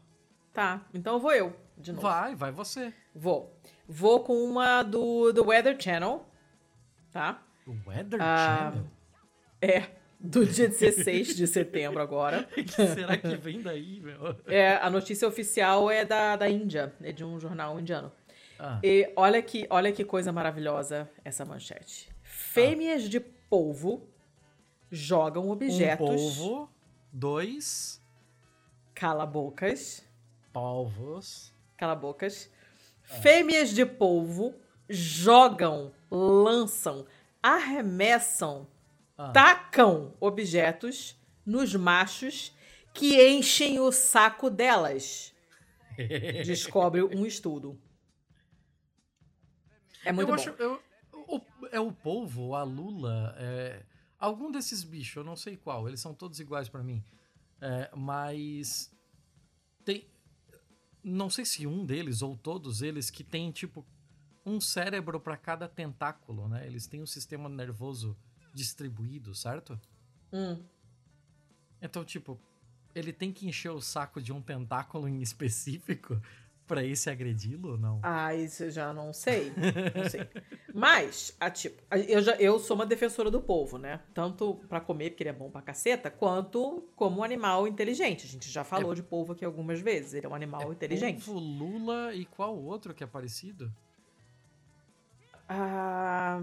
São três que são parecidos, né? Tem, mas é porque tem, o, tem o squid e tem o cuttlefish. Mas eu acho que em português a gente chama tudo de lula. Hum, é? Pode ser, pode ser. Deixa eu ver. Na minha cabeça tem outro nome ainda. Ah, olha, o cuttlefish é o famoso choco. Ah, choco? é. Choco? Olha. Aham. Uhum. É um tipo de lula. Em português, em português brasileiro a gente chama de lula. Mas aqui é choco aqui em Portugal. Tanto é que você tem choco frito, não sei o que, e ah, tudo quanto é lugar. Mas eu é achava é que era só lula, mas não é, não. E é, são, são diferentinhos assim, mas você vê que são priminhos. Primos hum. muito próximos. Mas enfim, polvo é um animal inteligente, a gente sabe. Eu já. Polvos. Para! Eu já uh, louvei a inteligência do, do, do, polvo aqui mais de uma vez. Né? Eles sabem abrir pote, eles sabem é, fugir de lugares fechados, é, eles jogam água em placas elétricas para apagar a luz, entendeu? Eles sabem encher o saco de pessoas de quem eles não gostam por algum motivo e eles jogam água especificamente naquela pessoa, né? Eles são bastante, bastante inteligentes, né? Eles têm uma cabeçorra que guarda um cérebro bem grandinho, assim, eles são capazes de, de comportamentos cognitivos de um nível bem superiorzinho, eles sabem resolver problemas, eles também usam ferramentas, né? E agora os pesquisadores encontraram mais um outro comportamento interessante, nesse caso específico, entre as fêmeas. Só que isso aqui tem a ver com as estratégias de cortejamento, né? Quando o macho vai lá encher o saco, tipo, transa hum. comigo, a polva fala, não tô afim. Aí ela vai e taca o negócio nele. Já em 2015, esse time de. Eu não gosto de time, essa equipe de pesquisadores tinha observado alguns casos, né? Eu não gosto de time. É, porque time para mim é time de futebol. Time é tradução literal de team, que é equipe. A gente não tá falando de time de futebol. Eu não gosto, para mim é equipe. É, essa equipe de pesquisadores tinha observado já alguns casos de povos tacando coisas em outros povos, mas não, eles não sabiam dizer se era acidental ou intencional. Povos. Aí, onde eles tinham observado isso, que era um, um lugar na, numa costa da Austrália, um lugar chamado Jervis Bay, eles voltaram lá e falaram: vamos observar isso de novo? Vamos. E aí, depois de observar e estudar com muito cuidado, ficou abundantemente claro, termo do artigo, abundantemente claro, que as fêmeas que estavam. Falar assim. É, que estavam, de fato, é, ativamente jogando coisas. A frase é muito boa. Engaged in several types of object throwing behavior. Comportamento de tacação de coisas. Sabe? Na maioria dos casos, uhum. elas, elas jogam coisas como conchas, pedrinhas e tal, né? Só pra tirar obstáculos do caminho ou para construir o ninhozinho dela. Ela fala: não gostei dessa pedra aqui, vou tirar isso aqui. Tá, e joga pro lado. Né? Mas nesses casos, você. Esses casos específicos relatados pelo artigo e tal, esses objetos eram jogados, claramente jogados, em cima dos machos. Especialmente os machos que estavam tentando copular com elas. E foram observadas muitas vezes essas coisas. Em um caso, uma fêmea teve que jogar coisa num, num, macho particularmente chato pelo menos 10 vezes. Ah. Porra! Aí o que, que eles fazem?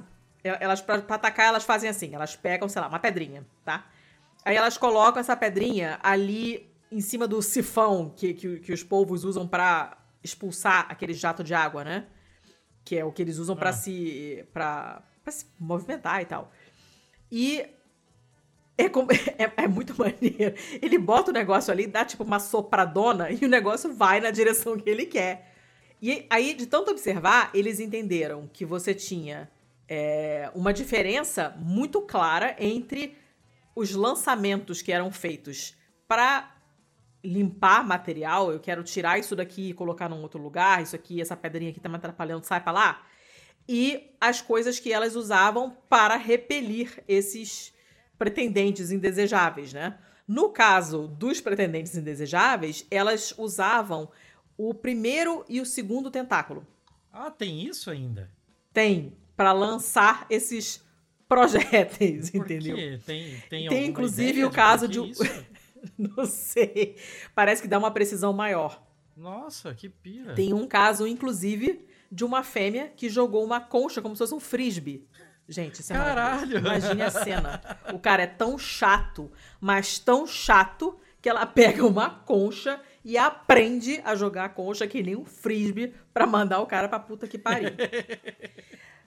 Os machos já vendo que isso acontece com uma certa frequência, já meio que aprenderam a se desviar. Rola aquela esquiva, né? ah. né? Mas, às vezes, não conseguem. Na metade das vezes, mais ou menos, eles levam o negócio na, na fuça, né? Assim, não, não teve nenhum caso de retaliação, nenhum macho jogou coisas de volta, tipo, toma aqui sua, né? Uhum. Baranga, que é o que é, um humano faria, né?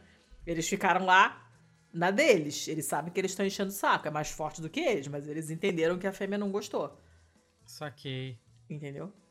Mas é muito bom. Esse artigo, é, esses achados, né, foram publicados em, naquele esquema de, de pré-print, né? Uhum. Então ainda não foi revisado por pares, taranana, mas, enfim, a notícia é boa demais e eu não, não pude resistir. Eu só tô imaginando a cena. É bom demais, gente. Justíssimo. É bom demais. Maravilhoso. Daqui a dois meses aparece o primeiro caso de um respondendo taca a mãe pra ver se quica, sei lá. é bom demais. Aí tem todo um gráficozinho, uma série de fotos, não é um gráfico, são quatro ilustrações, né? Duas fotos e duas ilustrações mesmo, mostrando como é que funciona isso. Como é que ela pega o negócio e usa esse sifão para jogar na direção que ela que ela quer, né? Tem a mecânica da coisa toda é, é, é explicada, né? Ela ela segura assim no, no, nos tentáculos em, em preparação para tacar o negócio lá e aí o sifão tá lá na, na posição de, de, de lançamento lá e, e, e ela vai e joga. Frum. É muito bom. Como é que faz quando joga? Vrum. e aí vai lá e cai na cabeça do, do chato. Eu achei. E aí faz como quando cai na cabeça? Toca. Igual aquele bonk da, do Go to Horny Jail. é, é, exato. e aí ele cai pra trás e faz. Ah! Tudo isso acontece, entendeu? Ok, ok. É isso, acabou, acabou minha notícia. Vai lá, vai lá. Uh, posso seguir a linha de gente estúpida? Vai. Eu vou continuar na mesma linha de gente estúpida que eu tava antes, então essa é uma notícia de 14 de agosto de um site hum. que certamente jamais esteve aqui, chamado pedestrian.tv. Meu uh, Deus do céu, Thiago. E Os não, recônditos da internet. E não obstante ser desse site, a fonte que ele cita é a Vice.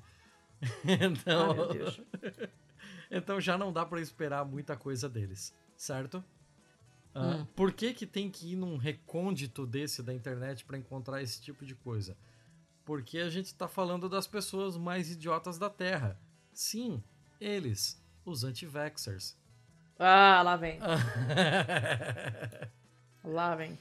Tem gente que não contente em ser contra a vacinação, é, precisa ainda, além de ser uma, uma evangeliza uma evangelizadora dessa, dessa excrescência que é não querer vacina, ainda precisa fazer uh, o tipo de propaganda e pensar em novas formas de se auto-isolar da parte racional do planeta, certo? Então, hum. existem vários e vários grupos anti-vaxxers em que eles se fecham na sua é, proto-ideologia, seja ela qual for, que vai levar a todos inexoravelmente à morte. Mas. É, inexoravelmente, você sabe, né? É, inexorável, eu gosto mais de inexorável, porque senão vai parece que é da Inês. Eu não. Inês. Você conhece não, a Inês? Mas Inês é morta. Inês, inesquecível. Não, deixa. É, acho que você conhece a música, mas deixa. Inês é morta, Inês é morta. Ah, hum. Então, aí a Vice resolveu escarafunchar nessas becos, nessas tocas onde esse tipo de gente se mete. Becos e... ou becos? Hã? Becos ou becos? Estou aplicando a sua lógica. Não, não tá aplicando a minha lógica, porque claro não estou. são, não, não são duas palavras com o, duas sílabas com o. Eu faço isso osso ossos, porco porcos, polvo polvos. Então Garoto, eu falo, estou aplicando a sua lógica não, eu a uma faço outra sempre, vogal, é só isso. Não, mas para essa vogal não serve. Para essa Por vogal quê? não serve. Porque Por nunca quê? serviu. Foda-se. Não, foda-se, foda-se. Foda-se, não é, ah. não é cachorros. Não, claro que é cachorros. Sai, para. Morto, mortos. Para, Corpo, não é cachorros. Corpos. Não é cachorros, assim como não é fornos. Fornos, assim como não é. Fornos. Po para. Pode parar. Volta lá pros becos. Ah, me perdi aqui, peraí. Deixa eu ver onde é que eu tava.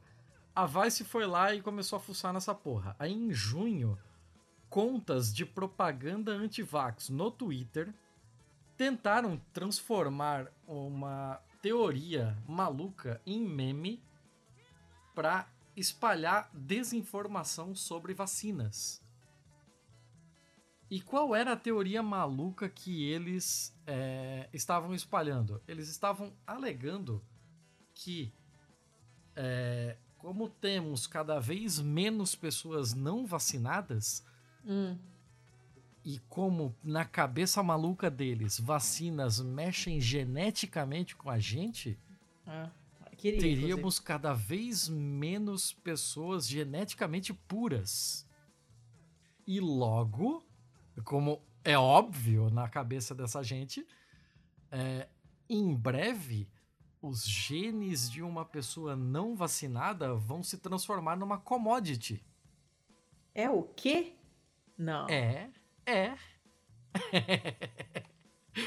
Olha o nível que essa galera chegou. Então, o que, Thiago, que eles nada pegaram? disso faz sentido. Claro que não faz, é por isso que eu trouxe. É, olha o nível que esse pessoal chegou. Eles conseguiram misturar anti-vax com um neoliberalismo muito louco, assim, um libertarianismo de coisa de ANCAP mesmo, sabe?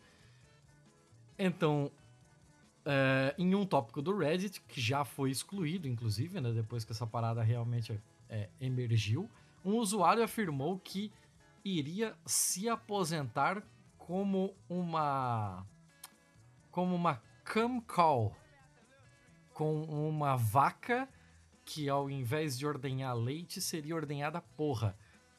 Não, não, não, não. Entendeu? Não. Thiago, Sim. não. Guarde minhas palavras que Não, esperma não, e sangue não vacinados estarão em alta mercadoria em alguns meses a um ano. Os Não. caras acham que sêmen de não vacinado é o novo Bitcoin. Essa é a Não. ideia. Não, não é. Thiago! É. Não, não. É, é isso que eu tô trazendo. É, é chocante, né? É, é surreal o nível que essa galera chegou.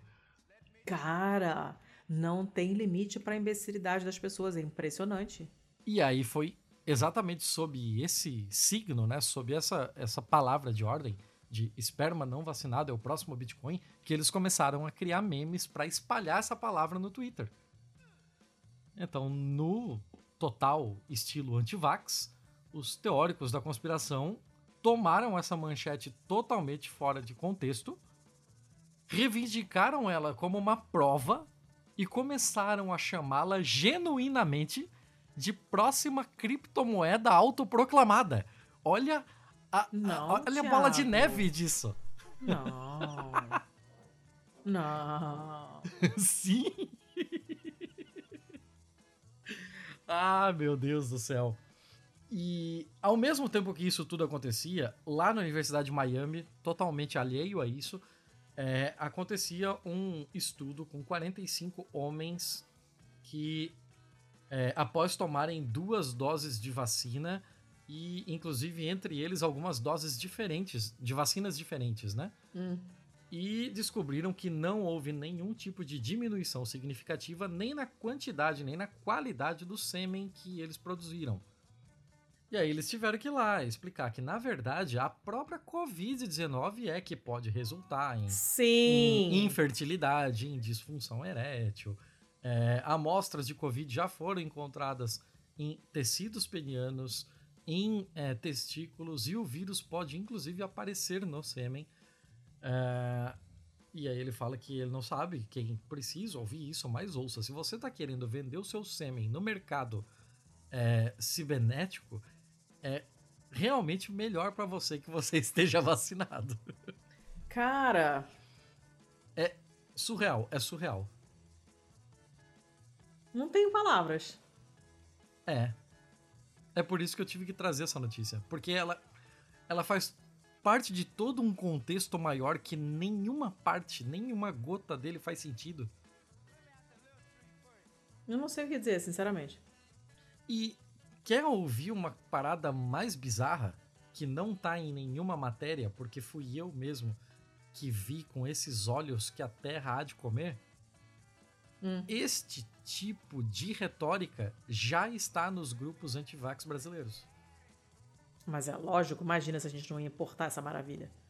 Já está. Eu já vi falar em coisas nesse sentido aqui. Não especificamente com o sêmen, mas com o sangue, mas já ouvi coisas assim. Já li coisas assim, né? Então, cara, sei lá, se você tem. Se você que tá nos ouvindo agora conhece um antivax, dá um soco nele. Não Por tenta também. Dá conversar. outro, dá outro. Não tenta. Não Dá tenta, outro por mim. É. Não, não, não- eu passei do, do, do limite já. De, ai, tem que conversar, tem que fazer a pessoa entender. Não, não adianta, não adianta. Não, não. Soca, soca, soca a boca até ele efetivamente precisar de um hospital. Quem sabe quando ele precisar de um hospital, aí ele veja como as coisas estão por lá e quem sabe as coisas Olha. Se não melhorarem, você bate nele de novo assim. de quando ele sair. É, é provável que nem assim. É, foda-se. Continua batendo até. Aí ele sai, ele não tomou ainda, bate de novo. Aí ele volta pro hospital. Aham. Cara, realmente, eu não sei o que dizer. Sério. Eu imaginei que essa seria a sua reação. Essa não é a minha sei. melhor, a minha melhor notícia de hoje, assim. Opa. Isso daqui, essa daqui ainda não é a minha forma final, como diria qualquer vilão de Dragon Ball. Eu nunca vi Dragon Ball. Não, tá tudo bem. Você não só precisa saber que referência. você só precisa saber que eles saem evoluindo, evoluindo, e eles estão sempre cada vez mais fortes e tipo é, um vilão das primeiras temporadas do Dragon Ball não duraria cinco minutos de tela hoje. então é ridículo assim. Mas vai lá, você tem mais uma notícia, é isso? Tenho, tenho mais uma. Ah, então vai lá. Que eu acabei de perder. Peraí, cadê? É, vai lá porque, tipo, a minha próxima vai ser de cair o cu da bunda. Ah, meu Deus, lá vem. Então tá. É uma notícia do Daily Mail, do dia 17 de setembro agora, tá? Ah, E nós temos um rapaz, um garoto de 15 anos, ah, que ficou com um cabo USB preso dentro do pênis. co... E precisou de cirurgia para tirar. Ah, Ele inseriu o cabo USB ah, para medir o pau dele. ah, não. É. Só que aí o Como cabo deu um, deveria funcionar? um- não sei. O cabo deu um nó. Ah, não, só piora. É. E aí ficou o cabo lá, com um nozão lá dentro, tá? Não sei o quê, com as duas pontas do cabo Nossa, pra fora. lá dentro. É. Aí ele tentou puxar, mas é óbvio que não deu certo. Ele acabou mijando sangue pra caramba, ficou preocupado, falou com a família, a família levou ele para o pronto-socorro. No hospital também não conseguiram tirar o, caro, o cabo, porque tava numa, o, o nó estava numa posição esquisita. Meu Deus. Não conseguiam tirar. Então ele foi transferido para um hospital, eh, University College, em Londres. Ah, Ele pediu, coitado do garoto, imagina a vergonha, né? Ele pediu para ser examinado sem a mãe dele presente na sala, né? Confessou que ele tinha inserido o cabo para medir o pênis dele porque ele estava curioso. Mas, gente, por que Eu não com cabo USB? sei, Por que não uma régua? Por que não... Sei. Por uma- que não por fora? Eu não sei o que, que ele tava. Eu não sei se ele queria medir a uretra. Eu não, eu não sei o que A estava bitola? acontecendo. Eu não sei. Ele queria medir a bitola? Eu não sei. Eu sei que os... Eu adoro a palavra bitola. Eu não quero, eu nunca ouvi nesse contexto e sou uma pessoa feliz por isso. É, eles tiveram que cortar durante a cirurgia o, o pênis, músculo. não. Não, o músculo Ah. bulbo esponjoso que é ali no períneo, né, entre o genital e o ânus. Conseguiram tirar o nó através dessa incisão, cortaram o nó do resto do cabo e depois puxaram o, É, o o cabo. músculo o quê? Eu me perdi, pera. Ele se chama bulbo esponjoso. O que, que é isso, O gente? nome, o nome É do o- músculo é esse. O nome do músculo é esse. Mas onde é que é isso? Eu me É perdi. entre os genitais e o ânus. Ah, tá. É, o- é é o o, períneo. é o popular, é o popular campinho. E você tem um vocabulário muito avançado. Eu não cheguei nesse ponto. É, é o campinho. Você sabe por que, que chama de campinho? Não. Porque é onde acontece o bate-bola. Eu queria muito poder já ir dormir agora. Desculpa, mas é de fato. Eu nunca tinha assim. ouvido falar nisso. tá. Tá. É, pode eu seguir, nunca falar nisso. Desculpa, Cortaram, desculpa. É, fizeram um corte no campinho do rapaz, tiraram o nó, né? Depois de tirar o nó, conseguiram puxar os outros dois pedaços que tinham ficado ali, né? No, Ah, meu no, caralho. no, no pênis. Não houve complicações. Lembrando que não é houveram, é houve? No presente, ninguém fala ão muitas pessoas. Você fala ah muitas pessoas. Por que para ir pro passado, o futuro você bota no plural? Não sei, não sei. Ou você pode falar que muitas pessoas hão de concordar comigo. Não, não tem o mesmo sentido, você sabe. Não corrompa o que eu estou falando. Mas eu tô certo, não tô? Sim, mas aí é outra coisa. Ok. Outra coisa. Nós estamos falando do verbo haver no sentido de existir, né? Ok. É, se você não, não colocaria no plural, no plural no presente, não tem nenhum motivo para você colocar haverão, houveram, haviam no passado e no futuro. Parem com isso que me irrita profundamente. Só o Sérgio Moro fala isso. Para. Só parem que vocês estão errados. É, como não houver complicações, ele se recuperou bem, não sei o quê, no dia seguinte já foi mandado embora. Aí fizeram acompanhamento, né? Duas semanas depois da cirurgia, viram que não houve nenhum tipo de dano de lesão, assim, a, que tenha ficado, né, a longo prazo, mas é- ele vai ter que ser monitorado no futuro. Porque é, pode dar esse, esse- tecido cicatricial, tipo, ele feriu a uretra dele, óbvio. Uhum. E o tecido cicatricial, ele tem características diferentes do tecido original, que ele substitui. Por isso que cicatriz não nasce pelo, a cicatriz não não é, não se bronzeia, né? Ela não ela tem outras características porque a cicatriz não é pele. Se você corta aquele corte na sobrancelha, aquele corte, sei lá, no meio da cabeça, nunca mais vai nascer cabelo ali, porque aquele tecido não é pele. E pelo só nasce em pele. Aquilo ali é outra coisa, é outro tecido. Ele não faz as coisas que a pele normal faz, né? E você pode ter uma cicatriz, e no caso de uma, de uma coisa que deveria ser um tubo, que é a uretra, essa cicatriz pode vir a dar problema, pode vir a obstruir a uretra e causar algum problema para ele fazer xixi, pode dar problemas reprodutivos, tá? Que tenso isso. É, caralho. então ele vai ter que ser monitorado no futuro, assim, não muito de longe, né? E aí, assim. E ainda mais que ele ainda tá em fase de crescimento, né? Exato. Tipo, Aí os médicos falaram assim que, cara, as pessoas inserem várias bizarrices nos próprios pênis. penises. Inclusive Ah. cascas de pistache. Quê? É o que tá na lista. Casca de pistache? É. Porque Por assim, quê? não sei, já vai perguntar pra mim, não tem piroca. Ele- eles- os médicos falando, ah, assim, a gente já viu agulha, a gente já viu é, arame. Aí você, assim, é uma, é uma coisa claramente estúpida, mas faz um certo sentido. Agora, por que, que a pessoa acorda de manhã e fala, vou comer pistache, depois eu vou pegar a casca e eu vou enfiar na minha uretra? Não tem explicação. Ah, cara, não é possível. Caralho. Pois é. E eles falam que os motivos mais comuns para as pessoas fazerem isso é, é, curiosidade sexual mesmo, exploração sexual, é, Aham. faz- práticas de, de- de fazer sexo bêbados ou sob o efeito de substâncias é, psicotrópicas. A pessoa tá doidona. Curiosidade sexual com casca de pistache. Tiago, eu não sei se esse da, da casca de pistache especificamente estava doidão, estava curioso, ou tinha algum, algum tipo de condição de, de- de doença mental, que também é uma coisa que acontece, né?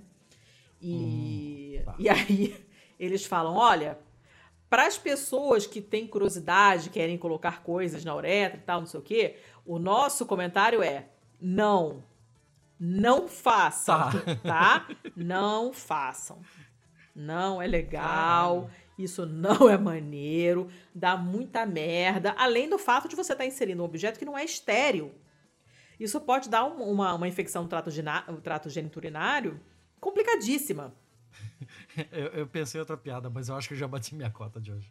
Eu acho que tá de bom tamanho também. É. É, enfim, e aí eles estão eles estão vendo uma, um aumento do número de casos desse tipo e eles dão a culpa às redes sociais. porque é uma é, uma, é a maneira é, através da, da, da qual as informações erradas mais facilmente se espalham atualmente. Uhum. É muito fácil você fazer um vídeo desse aí, tipo da baleia azul. Lembra que tava rolando a baleia azul um tempo? Esses desafios idiotas. Vou fazer um desafio de enfiar a coisa no, no, no, na uretra. E aí um bando de imbecil vai e faz. Igual. Porque viu no TikTok algum idiota fazendo. Entendeu? Uhum. E, enfim, e é isso. Não, não enfiem coisas na sua uretra, gente, que não é legal, tá? Não façam isso. É. Era só essa. Eu só fiquei imaginando assim. É, eu também, eu tô pasmo com essa notícia. Tem, é, não, a imagem, assim, o, o exame de imagem, o raio-x, é. doeu em mim, assim, de ver, sabe? Porque você vê que não, não tem como tirar aquilo dali. Você vê que o negócio tá preso aquela maçaroca de cabo enrolado, que a gente sabe que Nossa, cabo foi feito cara. especificamente para embaraçar e embolar, né? O objetivo do cabo na vida é embolar, a gente sabe. É, imagina o negócio embolando dentro de você. Que doideira, caralho. Pois é. Que coisa absurda. Surreal, surreal, surreal. Acabei.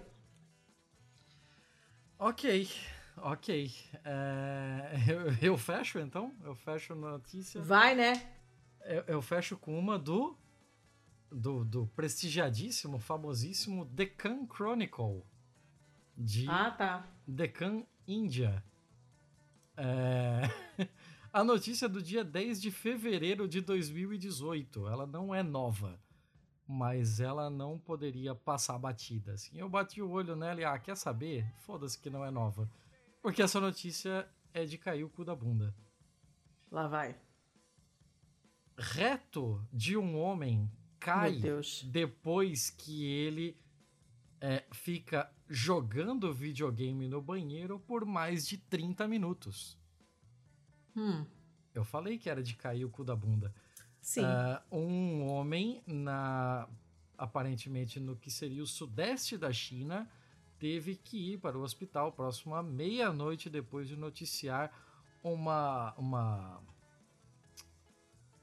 Como é que eu vou traduzir esse diabo aqui, hein? Hein, amiguinhos? Como é que eu vou fazer? Um, um misterioso é, caroço do tamanho de uma bola que caiu de seu ânus. O quê? É. Quando, quando você tá de boa, assim, de repente um caroço do tamanho de uma bola cai do seu ânus, eu acho que talvez o caminho do hospital seja o mais o mais conservador, mas o mais seguro. A vítima, é, a idade dela permanece desconhecida, ela foi levada às pressas para o hospital depois que a parte do corpo, de 15 centímetros, caiu no final do dia. E ele foi informado de que provavelmente foi causado por uma sessão no banheiro jogando seu videogame. De acordo com os médicos, passar muito tempo sentado no vaso sanitário pode enfraquecer os músculos pélvicos. Ah, isso eu sabia, porque eu tenho um ex-amigo procto. Ha! E de acordo com a história que foi publicada no The Mai, não sei, deve ser algum jornal chinês mesmo, né? O Dr. Su Dan disse que o paciente tinha prolapso retal desde ah. os 4 anos de idade. Gente. Mas a protuberância foi capaz de retrair. E aí ele não teve a doença tratada, o bagulho simplesmente só retraiu, Ai, mas estava lá. Isso não é legal, não googlem. É, e aí de péssimo. repente a situação piorou. Na verdade, o seu estado era tão ruim que o seu reto se destacou totalmente do resto do intestino delgado. Caraca! Os médicos da província de Guangdong é, conseguiram operar o homem com sucesso e vão permitir a plena recuperação dele. Ele vai se recuperar totalmente. Mas o pedaço do seu reto, é, saliente do seu reto, foi relatado como tendo sido removido. O paciente foi tratado pelo mesmo doutor que deu entrevista aqui, que é da divisão de cirurgia gastrointestinal do sexto hospital afiliado da Universidade de Sun Yat-sen. Era essa a notícia, agora aberto para comentários. Ah, bom, essa coisa do do de ficar sentado no vaso poder enfraquecer os músculos e tal. Isso é super verdade, isso eu já sabia, porque eu estudei. Ó. Eu tinha esse amigo que é procto. E ele sempre falava isso. Senta, caga, levanta, vai embora. Não fique enrolando no vaso. É, e, e- isso é complicado. Esse negócio de prolapso, repito, não googlem, porque é muito péssimo de ver. Ah, eu não pretendia mesmo. Esse negócio de prolapso é uma parada complicada e, e realmente perigosa.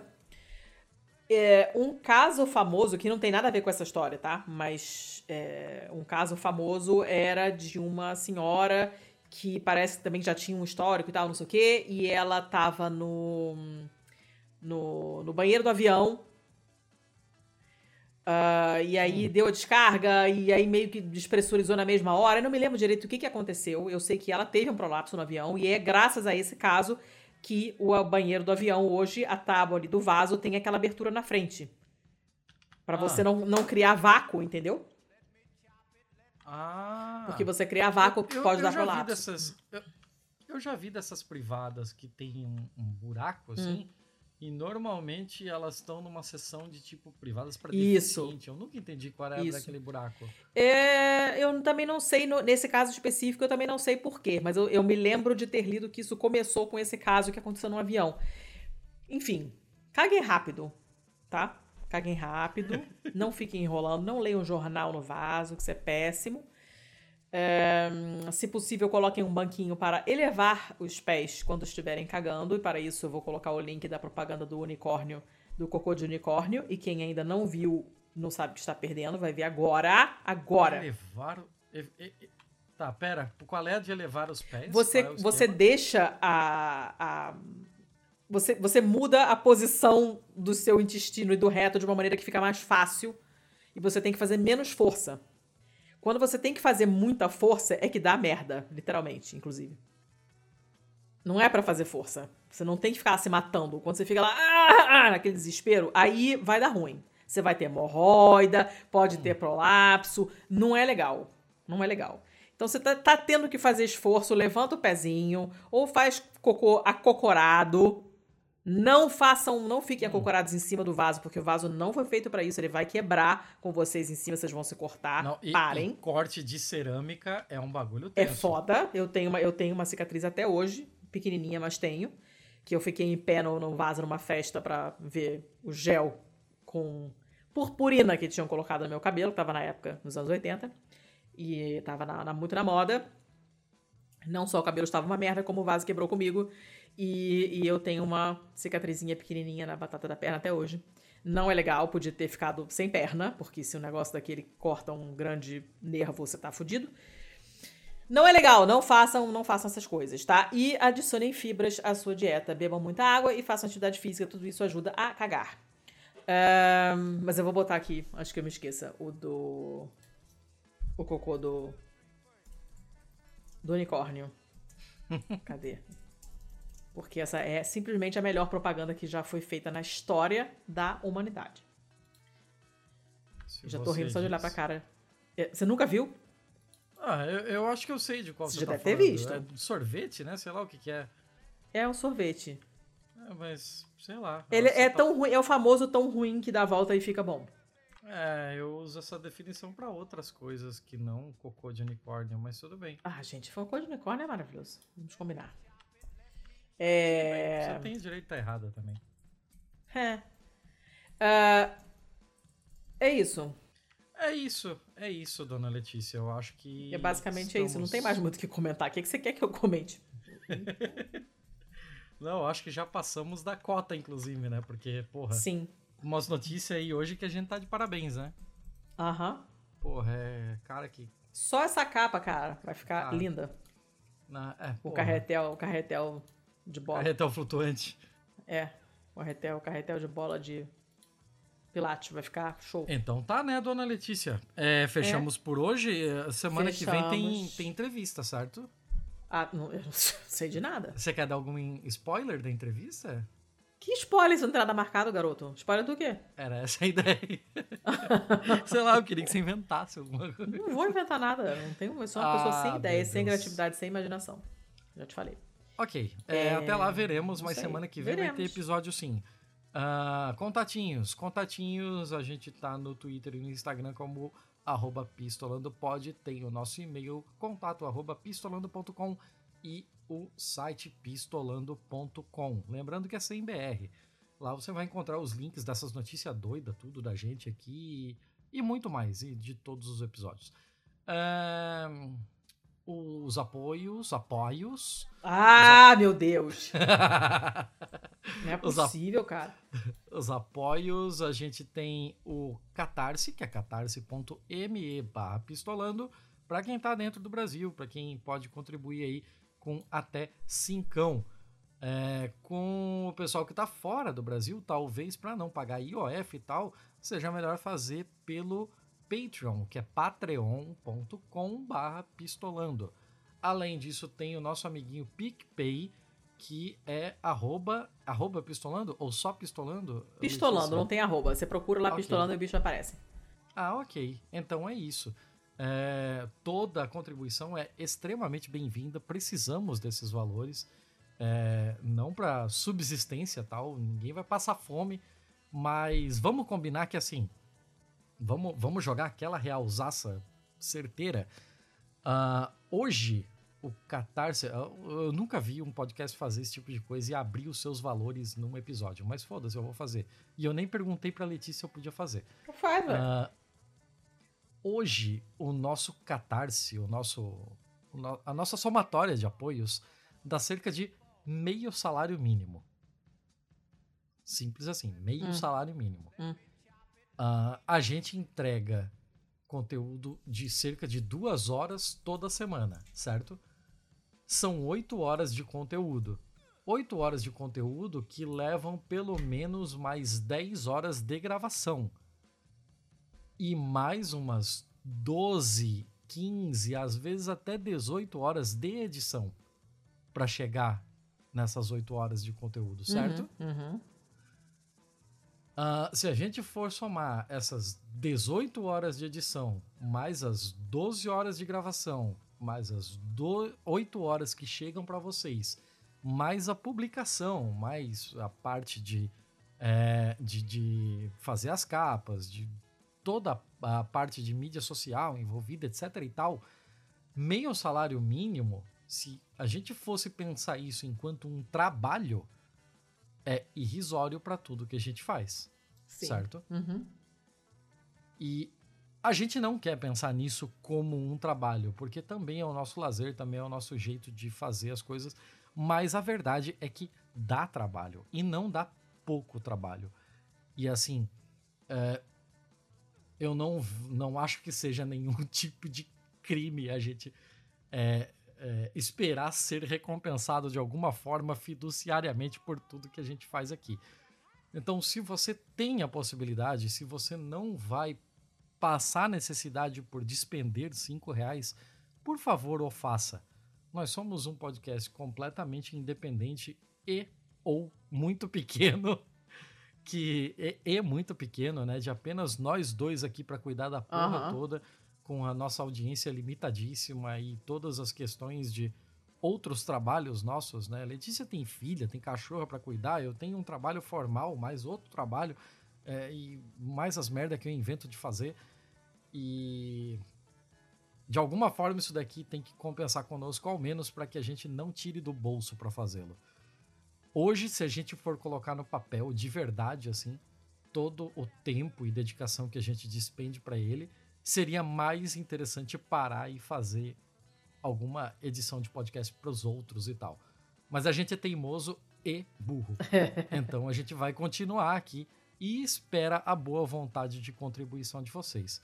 Falei pra caralho, dona Letícia, você vai dar os nossos apoiadores aí, ó, a, a recompensa deles e os nossos as nossas parcerias, por favor. Eu tô com a garganta arranhando. Então, é, os nossos apoiadores têm acesso à Pistolândia, que é o nosso grupo de apoiadores. E é um grupo fechado, é, que reúne as melhores pessoas do Telegram, só digo isso. Uh, e para isso, vocês têm que ser nós, nossos né? apoiadores. E também tem nós, tem Tem, tem as melhores pessoas do Telegram e também e tem, tem nós. nós. E tem nós.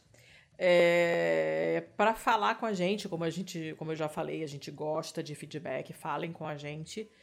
é, para o bem e para o mal. Reclamem, corrijam e, e elogiem também, que a gente gosta. É, mandem e-mail se vocês quiserem para contato@pistolando.com. Nós somos pistola, arroba pistolandopod, tanto no Twitter quanto no Insta. Nós. que mais? Nós só isso, acabou. De contato, só isso, né? Parcerias, vesteesquerda.com.br. É, e usem o código de desconto PISTOLA10 para ter 10% de desconto. E. que mais? E nada, acabou, chega, é isso. Então tá. Então tá. É isso. Então é isso. Fechamos por hoje? Fechamos por hoje que eu preciso dormir. Muito obrigado, dona Letícia, por estar aqui até essa hora. Muito obrigado a todo mundo que nos aguentou falando esse monte de maluquice. E até semana que vem. Até semana que vem. Beijo.